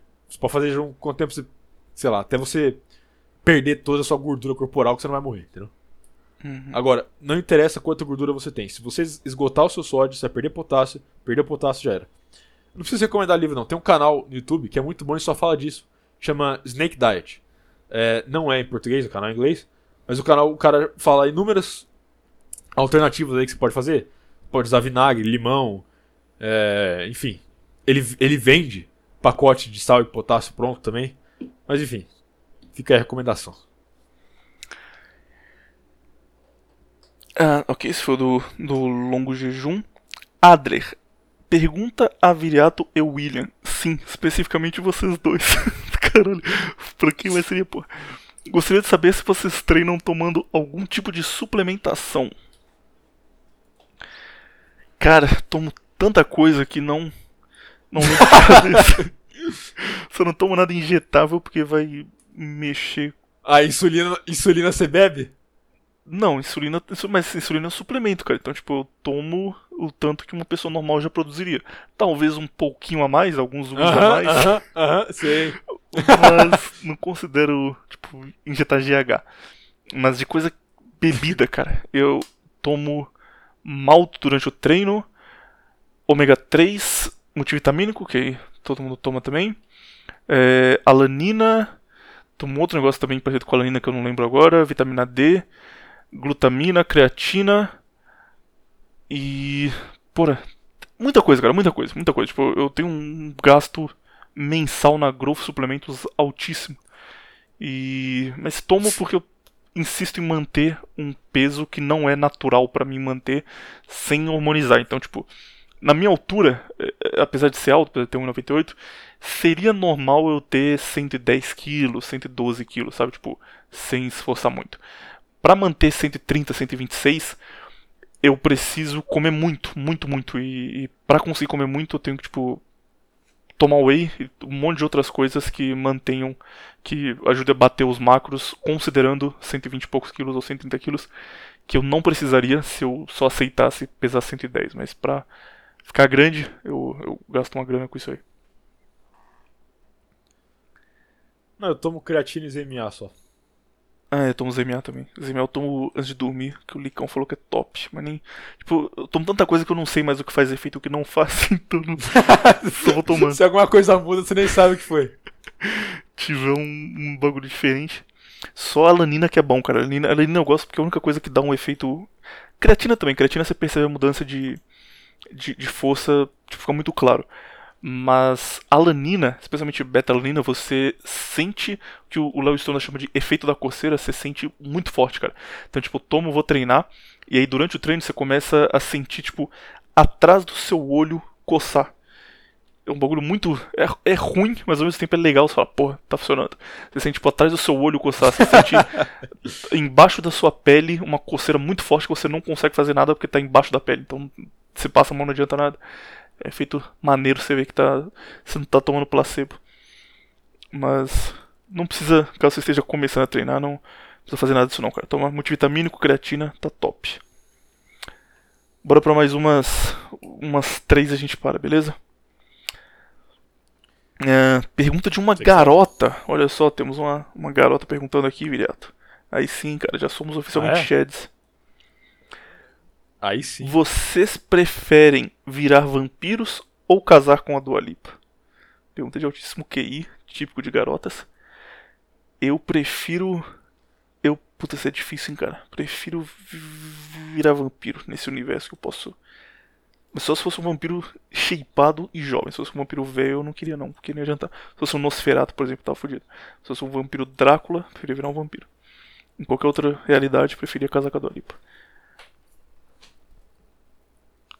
Você make your choice. Cara, eu, eu, eu sinceramente, eu não quero nenhum dos dois. Como você não quer, cara? Tá louco? Você tem duas decisões perfeitas pra serem tomadas e não quer. Não, não, eu não, não quero nenhum dos dois. Acho que eu prefiro o vampiro. Só, pra ser imortal. Inclusive, a Dua Lipa ainda não me respondeu no Instagram, depois que eu usei aquela tática de pua com ela, mas com certeza é porque ela tá muito nervosa pra responder. Então ela tá, tipo, com o chat aberto há uma semana, com os dois dedinhos assim, sabe, um batendo no outro assim. Eu falei, hum, o que que eu respondo? O que que eu respondo? Nervosa pra dar uma resposta pra mim. Tenho certeza que é isso. Com certeza. Aham. Ah, Porra, tem uma aqui, mas é. Qual a opinião de vocês a respeito do capitalismo? Vale a pena responder ou não? Acho meio, meio chato. Deixa pra lá. Já, dá pra você saber, né, cara? Não precisa. David Assis, vocês se sentem culpados por popularizar a terceira posição e o revisionismo pra um bando de moleque de 13 anos que conseguem destruir tudo que tocam? Interrogação. Outro dia conheci um moleque no Discord se, se achando o Mussolini, mas nunca tinha lido nenhum gibi da Turma da Mônica. Acham que o êxodo, êxodo urbano vai se tornar realidade ou a urbanização do campo é mais provável? Então são duas perguntas primeiro. Primeiro, você se sente culpado peraí. por ter estragado o fascismo no, no Brasil? Não, peraí. Popularizado, popularizado é uma palavra meio forte, tipo, sei lá, 6 mil pessoas no máximo assistiam o negócio, entendeu? Não sei se popularizar a foi a palavra na boa rua você com usar. camisa do Codrano. É, tipo, quem dera, tipo, já tem um partido nosso aí já. Uhum. Mas se sente Não, culpado não ou não? popularizamos nada, entendeu? Eu faço a pergunta pra ele, a pergunta para ele, que é a seguinte. É, a gente surgiu, fez o negócio surgir, ou o negócio surgiu e a gente surfou o negócio? Sendo muito honesto agora, eu acho que a gente fez surgir. Porque a imensa maioria das pessoas ficou sabendo que isso existia pelo Menefrego pelo, pelo Base do Iriato. Tipo, se já. Eu, eu discordo, cara. Eu você acha que eles discordo. souberam por onde? Eu acho que. Eu acho que a gente só surfou no negócio. Eu, pelo menos. Eu não sei. Eu vejo muita gente falando, ah, eu era Porque é- é uma- é uma- eu era de esquerda e graças ao canal de vocês eu. Não, tá, mas conheci. essa é a questão. É uma, coi é uma coisa que, que eu falo sempre na. em qualquer lugar, que é. O que acontece lá fora, dois anos acontece aqui, entendeu? Uhum. O, que- foi que. Tipo, você teve 2016, 17, surgimento da alt-right lá forte lá fora, entendeu? Sim. Tanto nos Estados Unidos quanto na Europa. E aqui, dois anos depois, 2019, 2020, você teve surgindo aqui, entendeu? Nada mais do que isso. Eu acho que, eu acho que o, o, o que pode ter acontecido é que talvez nós, que pessoas como a gente, só vimos que isso ia acontecer antes e a gente só começou a fazer o negócio antes, entendeu? Mas isso ia surgir de qualquer forma. Porque uma coisa que você falou aí da questão do, do ANCAP. Ah, eu era ANCAP e virei. E agora tô seguindo o que vocês falam aí. Isso não é algo incomum, entendeu? Você tem um quadrinho do Stone Toss de 2017 falando de ANCAP virando é, alt-right, entendeu? Que eles. é, até um, tem até um termo pra isso, que é o. o é, Libertarian to Alt-Right Pipeline, entendeu? Isso era um negócio muito comum lá fora, entendeu? Isso acontecer aqui é só uma consequência. Não acho que a gente foi responsável por nada, entendeu? Que bom. Mais um corpo que eu aceito usar. Vai me deixar feliz. Vou, E outra vou coisa. pensar o mesmo agora. é, mo- moleque de, de 13, 14, 15 anos querendo se popularizar por esse tipo de coisa, entendeu? querendo se, se, se gabar, por, ah, eu sei, tal coisa. Isso é, essa é a coisa mais comum que tem. Sempre existiu, cara. A gente também fez a mesma coisa Sem- quando tinha 13, 14 anos. Em qualquer meio. em qualquer meio, você sempre tem, entendeu? O meio que for, sei lá, é. É gibi, que, que o cara falou. Tem, tem os caras que fica larpando, que entende tudo de, de, de, de Batman, O de anime, X-Men, sei anime lá. tem isso mais ainda. Exato, entendeu? Le- Lembro que na época que tinha o. Falavam do- dos roqueiros poser, entendeu? Que os caras que usavam camiseta Dos de banda de rock e não, não sabia nada. Entendeu? Uhum. Enfim, sempre vai ter esse tipo de gente. Últimas duas perguntas, hein? Uma delas é simples, do Pato Vermelho. Eu vou ler a dele só porque esse cara tá em todas as lives, comenta nos vídeos e ajuda a gente demais, então, justíssimo. Pato Vermelho, qual fruta vocês acham mais gostosa? Interrogação. Aí ele escreveu como resposta pra ele mesmo. Mi de eu, M-E, dois pontos, emoticon de uva. Não, concordo, uva é muito bom, uva é muito bom. Olha lá, eu, eu fico. Ó, tem, tem algumas que eu gosto, cara, tipo uva, morango, pêssego. É. O que mais? Ameixa, ameixa é bom também. Tem alguns. Pitaia, alguns pitaia é um negócio muito são bom. completamente num nível que você não sabe se eles estão zoando, se tipo eles têm 2 de QI ou se eles têm 2000 de QI. É uma das duas opções. Pato Vermelho é um deles, porque ele sempre tem umas frases completamente nesse nível. E o outro é o GG de Sanca, que é o cara que pede um abraço pra Cupuaçu Mato Grosso em todos os vídeos, cara, todos. Manda um abraço pra Cupuaçu Mato Grosso, Cupuaçu Mato Grosso ama vocês, Cupuaçu Mato Grosso está com nova vertente. Eu achava que esse cara tava, tipo, era um- era só um pouco, um pouco maluco. Mas descobri que Cupuaçu do Mato Grosso não existe. Só procura É, aí forjado. Cupuaçu, Mato Grosso, não existe essa cidade. Então, Pegou a trollagem. talvez o cara tá zoando a gente. Tipo, ele para de ler o Ele- devia- ele Schopenhauer devia ter usado uma- isso. Devia ter usado uma cidade que existe, pelo menos. Aí. Aí não ia ser pego. Tem que escolher uma fruta, cara. Essa Você é a tá citando pergunta. 15 aí, porra, tem que ser uma. A mais gostosa, ponto final. Ah, morango. Morango? Morango. Acho uma escolha meio mais ou menos, hein, cara. Entre todas as possíveis, você escolher morango é foda. Vai, fala aí. Acho que a É porque, é, porque é, é a menos, é a menos artificial também. É menos criada pelo homem. Esse seu argumento é racista, cara. Esse seu argumento mata pessoas negras todos os dias. Eu vou votar em. em manga. Acho um manga top. Tem história boa com manga, cara. Manga é bom mesmo. Tem uma história boa com manga, cara? Que bagulho específico. É, não, é porque. Boa não, boa com final feliz. Final feliz não, final triste. Que é. Foi, foi no momento que eu virei o Ted Kaczynski. Brincadeira, mas. Tipo assim, meu avô, meu avô tinha uma casa. E na casa dele ele tinha uma mangueira. Entendeu? Uhum. E, e a mangueira todo fim de ano, na época do verão, né, dava manga pra cacete, tinha tipo pilha de manga, ele doava manga pra um monte de gente, fazia um monte de doce de manga, fazia geleia de manga, fazia suco de manga. Manga pra todo mundo, entendeu? Uhum. Beleza. Hum, aconteceu que meu avô morava num bairro e esse bairro começou a desenvolver muito rápido, entendeu? E aí construtora de prédio começaram a comprar as casas. Acabou que a, a casa do meu avô foi uma das últimas lá e ele acabou vendendo. Entendeu? Vendeu a casa e construiu um prédio lá no lugar. Certo? Certo. O prédio, os, os caras que construíram gostaram tanto da mangueira do meu avô que eles não. Eles derrubaram, tipo, meu avô tinha um jardim cheio de coisa lá. Várias árvores, várias. Tinha uma, tinha uma pitangueira, acho que chama. Tem pitanga, sabe?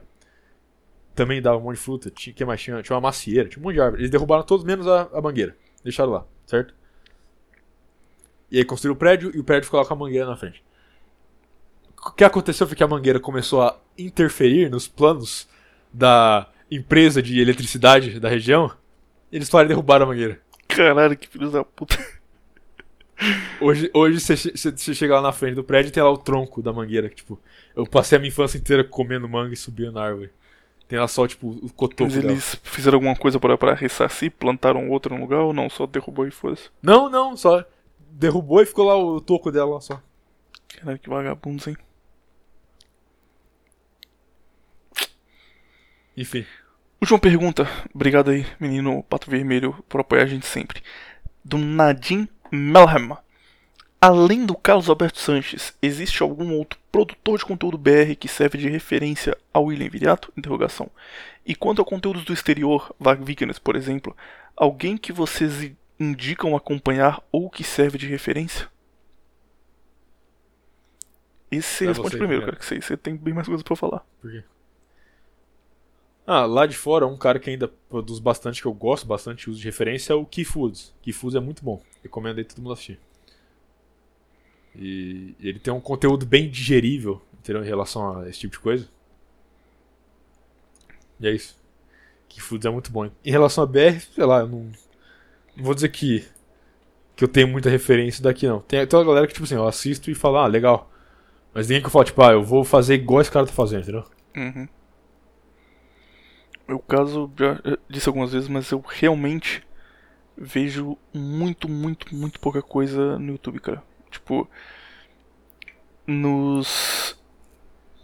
Hum, se considerar tipo, os últimos três meses, eu devo ter visto cinco canais, seis canais diferentes. Basicamente, o que eu assisto tudo que sai é Sociedade Primitiva, o vídeo do Hernani no geral, Beza do Viriato, mas dele sai um vídeo por mês, então é tranquilo. O Neném Preto, o Felinto, que eu acho realmente muito bom, cara. O, o Neném Preto e o Igor do Caçamba, chama Igor Caçamba o canal dele, chama Caçamba Inc, na verdade. Não, é, é Caçamba Inc, é. Cara, eles dois são muito bons, eles têm um, um nível de humor Ele é realmente muito bom. que, que ao mesmo tempo que é high IQ, é muito retardado. Tipo, a última É, live não sei se o Neném Preto é Hayaki ou não. A última mas- live que a gente fez.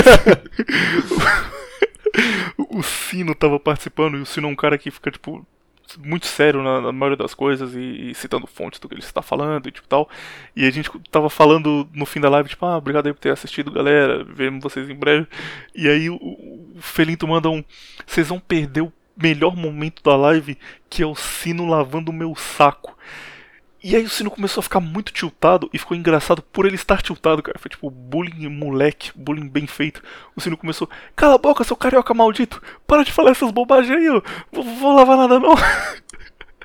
e aí deu 15 minutos do Felinto falando, que isso, rapaz, tem que dar uma lustrada no meu morangão. e o Sino puto falando que, que era tudo mentira, que não era pros ouvintes entender, entenderem nada errado, que ele não fazia esse tipo de coisa. Eu acho isso. O cara que sabe fazer bullying na medida certa é, é sempre rende, cara. Então eu gosto muito do Felinto também. É nem preto. E creio que só, cara. De fora eu vejo quase nada. E do Brasil, tipo, eu já, tem, já vi ah, alguma tipo assim, coisa dos uns- caras. tem uns cara- Desculpa, Pode falar. Não, tem os caras, tipo, menor surgindo agora que são muito bons, tipo o Renan Teves. Ou... É, isso que eu ia dizer, tipo, o Renan Teves eu já vi o, o sobre betada dele que é legal. Um dos que ele fez com o Coro Católico também muito bom. É, a Damastor também já vi vídeo bem no começo, ele tipo, mandou perguntando o que, que eu achava. Eu vi alguns e gostei bastante. O Futuro Absoluto. tipo, eu, eu conheço esses caras, eu é, já vi, sei que é bom. Então geralmente eu indico quando o pessoal pergunta, mesmo não assistindo, porque eu sei que é bom, porque pessoas que, que assistem sempre recomendam. Mas eu não vejo porque eu não gosto de política, cara. Tipo, eu, cansei de política num nível que há alguns meses já eu tento só manter distância disso. Aí de vez em quando eu volto porque tipo tem eleição americana, tem um bagulho grande acontecendo, sabe? Mas no geral só mantenho distância de assunto político, quero A maioria deles nem fala muito de política. ah, então, então daria uma chance. Eu considerava que era tudo canal. Canal estilo. O, o, o grupo lá de vocês no Discord, Cabo das Tormentas, sabe? Que você entra e os caras estão falando de economia austríaca. Qualquer momento do dia. Acho que, eu acho que nunca falaram de economia austríaca. Certeza mas- que falam em todas as lives, cara, todos os dias. É, mas, enfim, de fora eu não vejo nada. Daqui do Brasil vejo os caras que eu sempre falo sobre aí. Terminou, cara. Isso aqui vai, vai dar um trabalho editar que eu vou ter que tirar. Não, pera aí, pera aí. Tem a última pergunta, que é a do começo.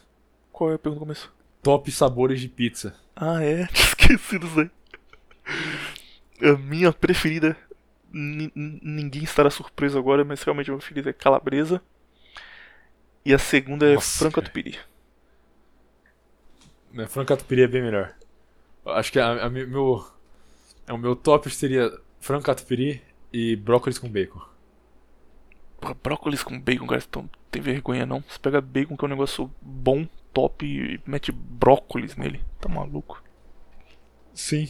Brócolis com bacon e catupiry, velho. A mais barata. Delícia. Seguinte, sobraram muitas, muitas questões não respondidas porque são 380 comentários. Então vamos fazer o seguinte. E a gente não vai responder nenhuma delas. Semana que vem. semana que vem. É... A gente vai falar de outra coisa e não vai responder. Nada. cara, porra. Semana que vem tem uma possibilidade de a gente trazer o Transmigtal aqui pra falar sobre racialismo, porque, enfim, ele participou do canal do, do Knut essa semana. O cara é inteligente, o cara fala muito bem.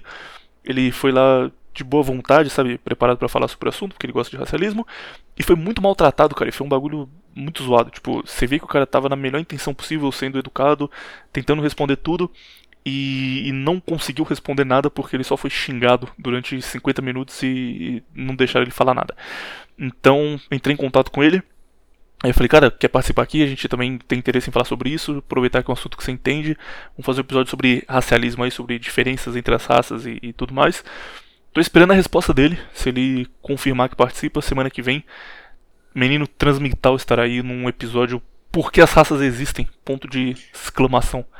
Mas. Agora eu tenho um exercício pro ouvinte. Um exercício pro ouvinte. Volta aí mais ou menos uma hora e vinte, quando ele fala que ele odeia McDonald's.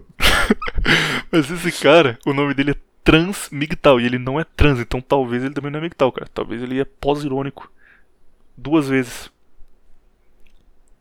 Caralho, eu, eu mandei pra que tá ele uma falando. mensagem falando, cara, você quer participar tal, a gente tem interesse aí, não sei se você conhece a gente. Ele respondeu, aqui já, já respondeu, fixou o comentário lá e respondeu. Conheço sim, adoro vocês inclusive.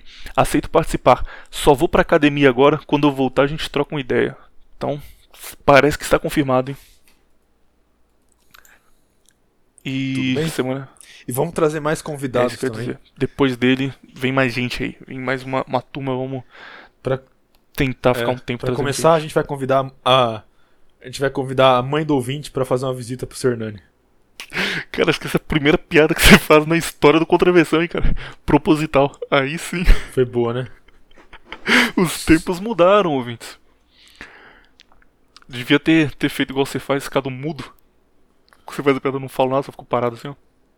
E- e- Deixa você sem graça. Mas vai vir uma galera aí, cara. Vai vir tanto gente que, que é muito inteligente e tem assuntos interessantes pra falar, cara, tipo Sino, esse- essa, essa galera, quanto gente que é, que é tem carisma LOL, tapetinhos, tudo der certo. Tapetinho ele um monte de gente pergunta, pô, chama o tapetinho, faz o tapetinho gravar um negócio aí. Tapetinho hoje em dia é caminhoneiro, cara. Ele não tem tempo mais, ele tá viajando as estradas desse Brasil. Vida de carga pesada.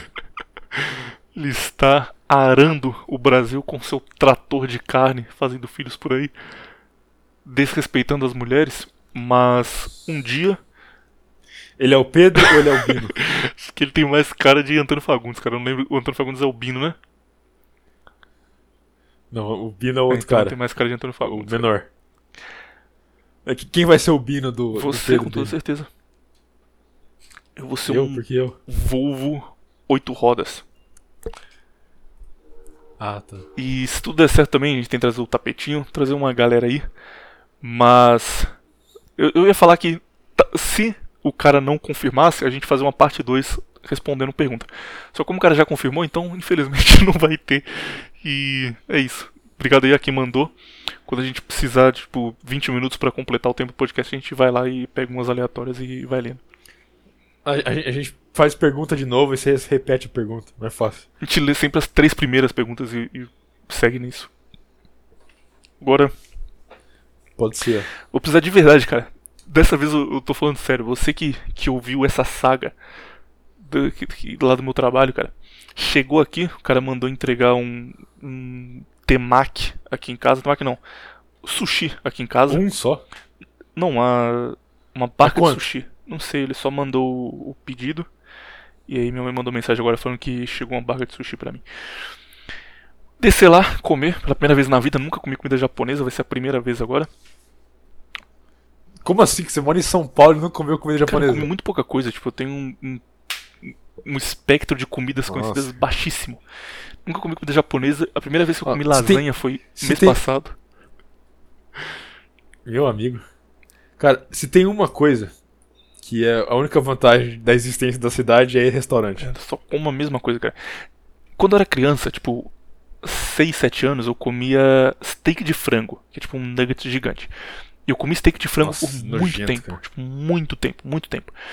Aí quando eu tinha uns. Ah, por que eu tenho diabetes? eu já tinha diabetes antes disso já, gordão. Vou comer mais um, vou comer mais um prato de arroz e steak de Aí frango. quando eu tinha, tipo, uns 13, 14, eu comecei a comer linguiça. Comi linguiça até os 23. Não, até os 22, 10 anos quase. E aí eu comecei a comer frango e arroz, que é o que eu tô comendo agora pra meter o shape. Mas, tipo, na minha vida inteira, eu basicamente só comia a mesma coisa, cara. E, e só a mesma coisa, tipo. Eu geralmente, café da manhã, eu como, tipo, pão com linguiça, steak ou frango que eu estiver comendo. Almoço é arroz, feijão e aquilo. E, e janta arroz, feijão e aquilo.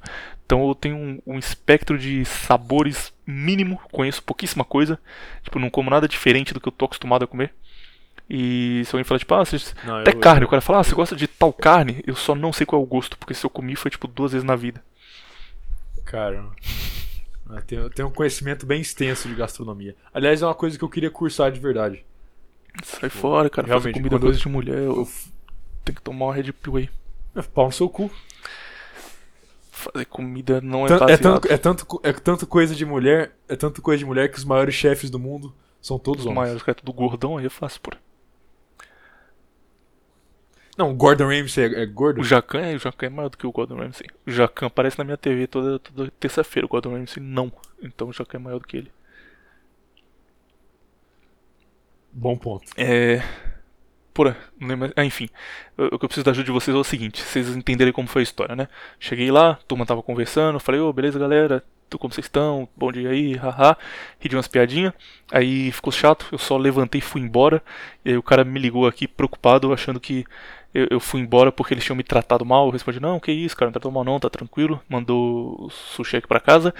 Agora tem duas opções. Ou eles realmente se sentiram mal por isso. Considerem que é uma agência de marketing. Então é só tipo jovem de 20 a 25 anos que se preocupa. Eu acho que é falsidade, eu acho que é falsidade. Eu- não. Deixa o cara responder, ô, calma aí, cara. Você é ouvinte, porra. Você vai dar o seu, o seu parecer aqui. no final pra gente encerrar, mas só explicando a situação pro ouvinte.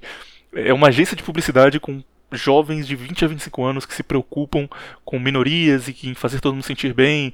E essa ideia de, ah, nós somos todos uma família Então, e essa tal. galera é falsa. Então tem duas possibilidades. Ou eles acham que eu sou retardado, literalmente. Então, tipo, caralho, o cara foi embora no meio da conversa, vamos tratar ele bem pra, pra ele não ficar zoado da cabeça, sei lá. Ou eles estão sentindo mal e falando, nossa, a gente tratou ele mal, a gente não falou com o cara, que pena, vamos tratar ele bem. Considerando que o cara ligou pra mim pra pedir desculpa e que fizeram um grupo, vamos ser amiguinhos, interrogação, e me colocaram lá pra gente ser obrigado a falar, o que, que vocês acham que aconteceu? O cara tá sentindo mal? É opção do viriato, é só falsidade, então, puta, que cara retardado, vamos fingir que a gente tá preocupado? Não, não, não, mas essa é a questão. É os dois. Ou é, eles estão tão se sentindo mal e eles estão sendo falso porque eles que, olha só, eles se sentem mal porque eles acham que eles feriram uma pessoa, entendeu? E eles querem fazer isso pra eles se sentirem bem consigo mesmos, de que eles estão fazendo algo benéfico pra aquela pessoa, entendeu?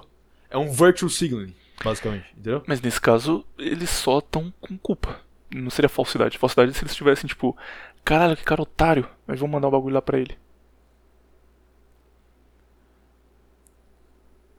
Ah, mas é isso. Beleza. Você ouvinte que tem skill social, Mas a questão é ajuda aí, assim, cara, ó, que eu tô preocupado. questão, é, que eu, eu, eu- não tenho, eu, eu não tenho? Então, então já, já desconsidera o que eu tô falando. Mas. É. Provavelmente eles devem ter achado que você é autista e agora eles querem usar você pra mostrar como eles são bons e tratam bem os autistas. cara, se for isso, vai ser muito merda. Caralho, cara. Tipo, amanhã, 10 horas da manhã, tem mais um bagulho por. De home office, a gente tá fazendo treinamento agora. Chega lá, chega lá vestido. Chega lá vestido de pantufa, com Bob Esponja, Com a camisa do Sonic. uma cueca, uma cueca do Cruzeiro. Cueca do Cruzeiro, eu sei que você tem. Entendeu? Ai, cara. Amanhã, tipo, 10 da manhã eu vou ter E que aí? ligar meu, meu Microsoft Teams aqui e entrar na sala com a turma e vou ser obrigado a deixar a câmera aberta. Então, provavelmente vão, vão fazer alguma coisa de tipo, ai, Will, desculpa. E eu vou ter que ficar, o que, que é isso, galera? Tá tudo bem, ah. Pô, cara, e quando for trabalhar Nossa. presencialmente? Eu, eu não aguentar, eu não aguentaria, eu não aguentaria. cara. Eu só tinha que ter ficado lá. Puta que pariu. Eu só tinha que ter ficado sentado, dando risada e falando, ô, maneiro, hein, galera? Ah, vamos comer um McDonald's. Ah, pra que eu fui embora no meio? Meu amigo. Como diria o patrão, arrumei pra cabeça.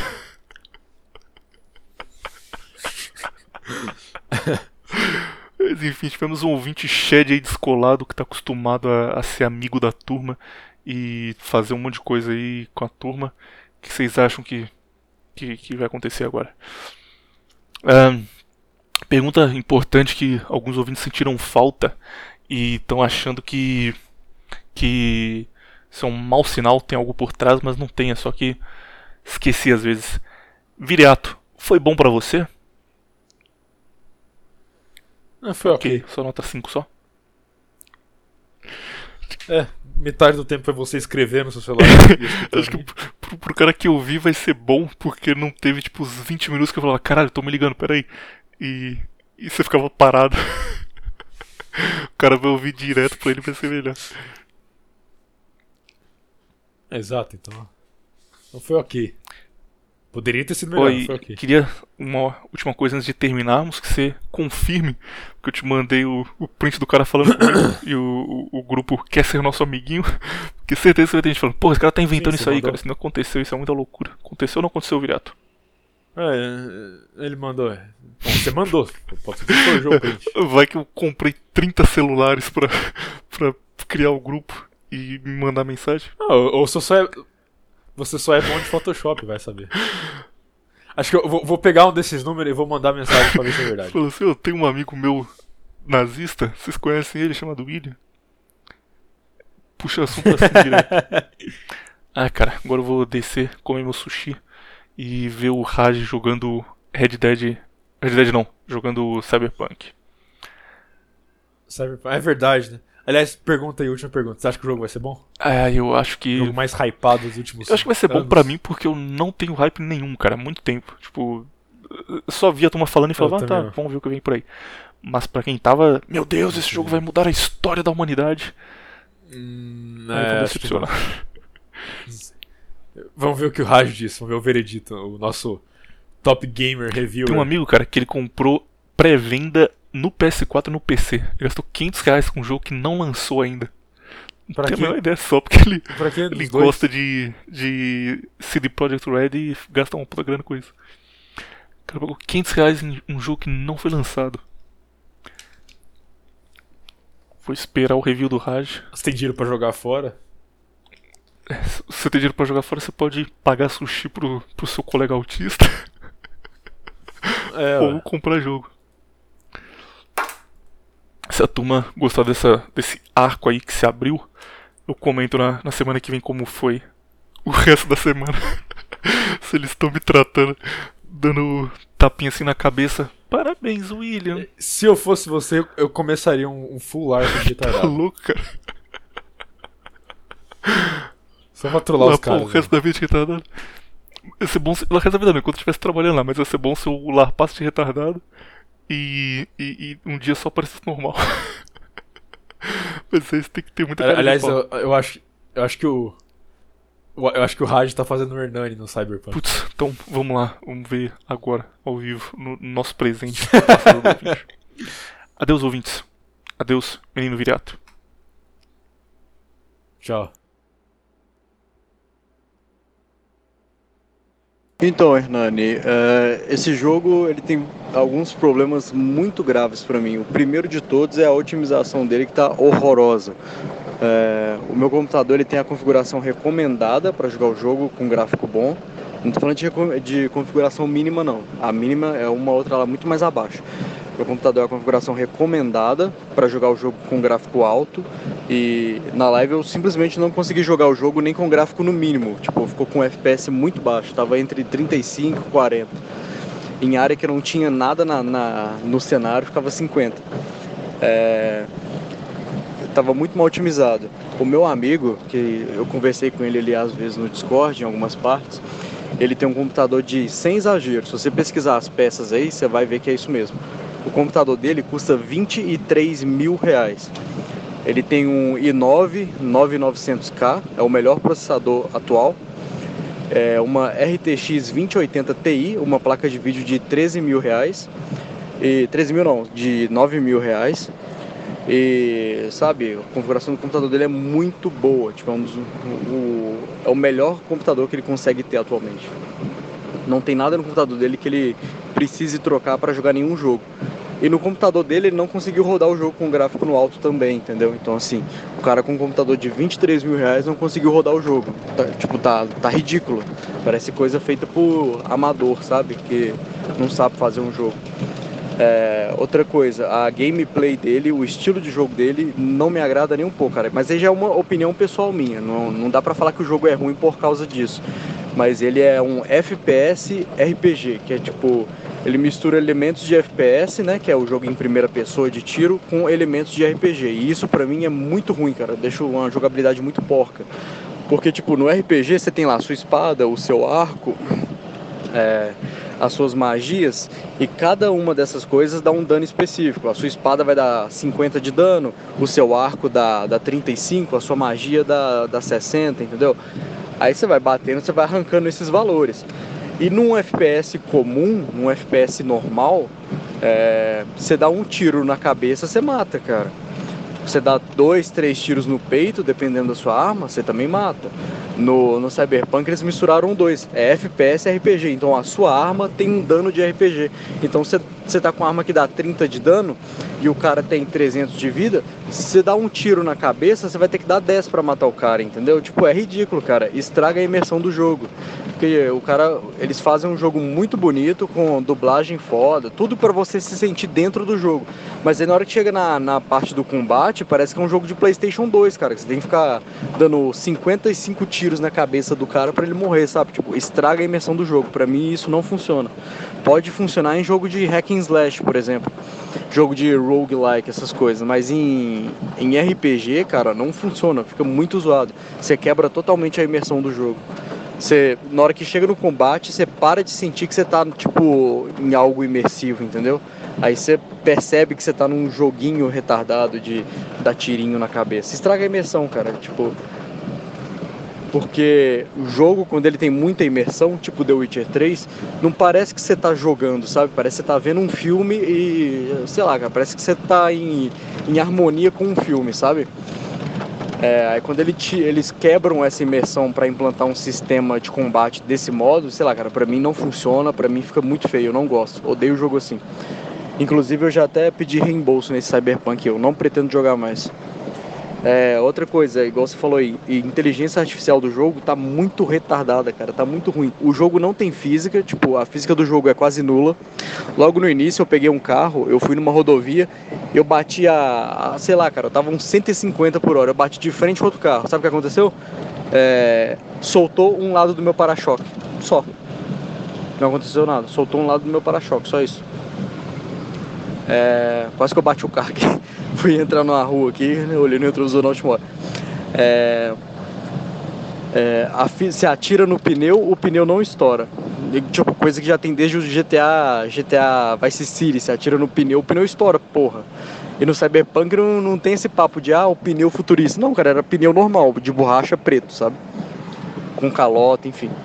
É, e muito retardado, eu fui roubar um carro, aí eu cheguei no cara, dei um tiro de pistola na cabeça dele, furou o vidro, voou sangue no vidro inteiro. Aí na hora que eu vou entrar no carro, tá o cara lá de boas, vivo, parado, olhando pra mim, tipo, e aí, tudo bem? Aí eu vou, dou outro tiro na cabeça do cara para matar um cidadão que não tinha capacete, não tinha nada, sabe? O cara tava com a cabeça livre, tomou um tiro e ficou de boas, como se nada tivesse acontecido. Tipo, cara, o jogo pra mim tá muito feio. Hoje eles devem lançar um patch lá de 50 GB, que eu não sei o que, que vem nesse patch, muito provavelmente são correções, tipo, tinham várias, o jogo, a legenda que eu coloquei tava em, em inglês. Só que tinham várias e várias legendas lá e tutoriais que estavam em polonês, não, eles não tinham feito a tradução, entendeu? Tava não tava tava mal terminado. É, que mais? E acho que é basicamente isso, cara. Deve ter, não sei, eu não sei se eles vão consertar essa coisa do, do desempenho que tá horroroso, que o jogo não roda direito em nenhum computador. Eu imagino como é que vai ser em console, cara, porque em computador de 23 mil reais o meu amigo não rodou, imagina num console que é muito inferior. Então sei lá, cara, eu não gostei desse jogo, pedi reembolso, não pretendo jogar mais.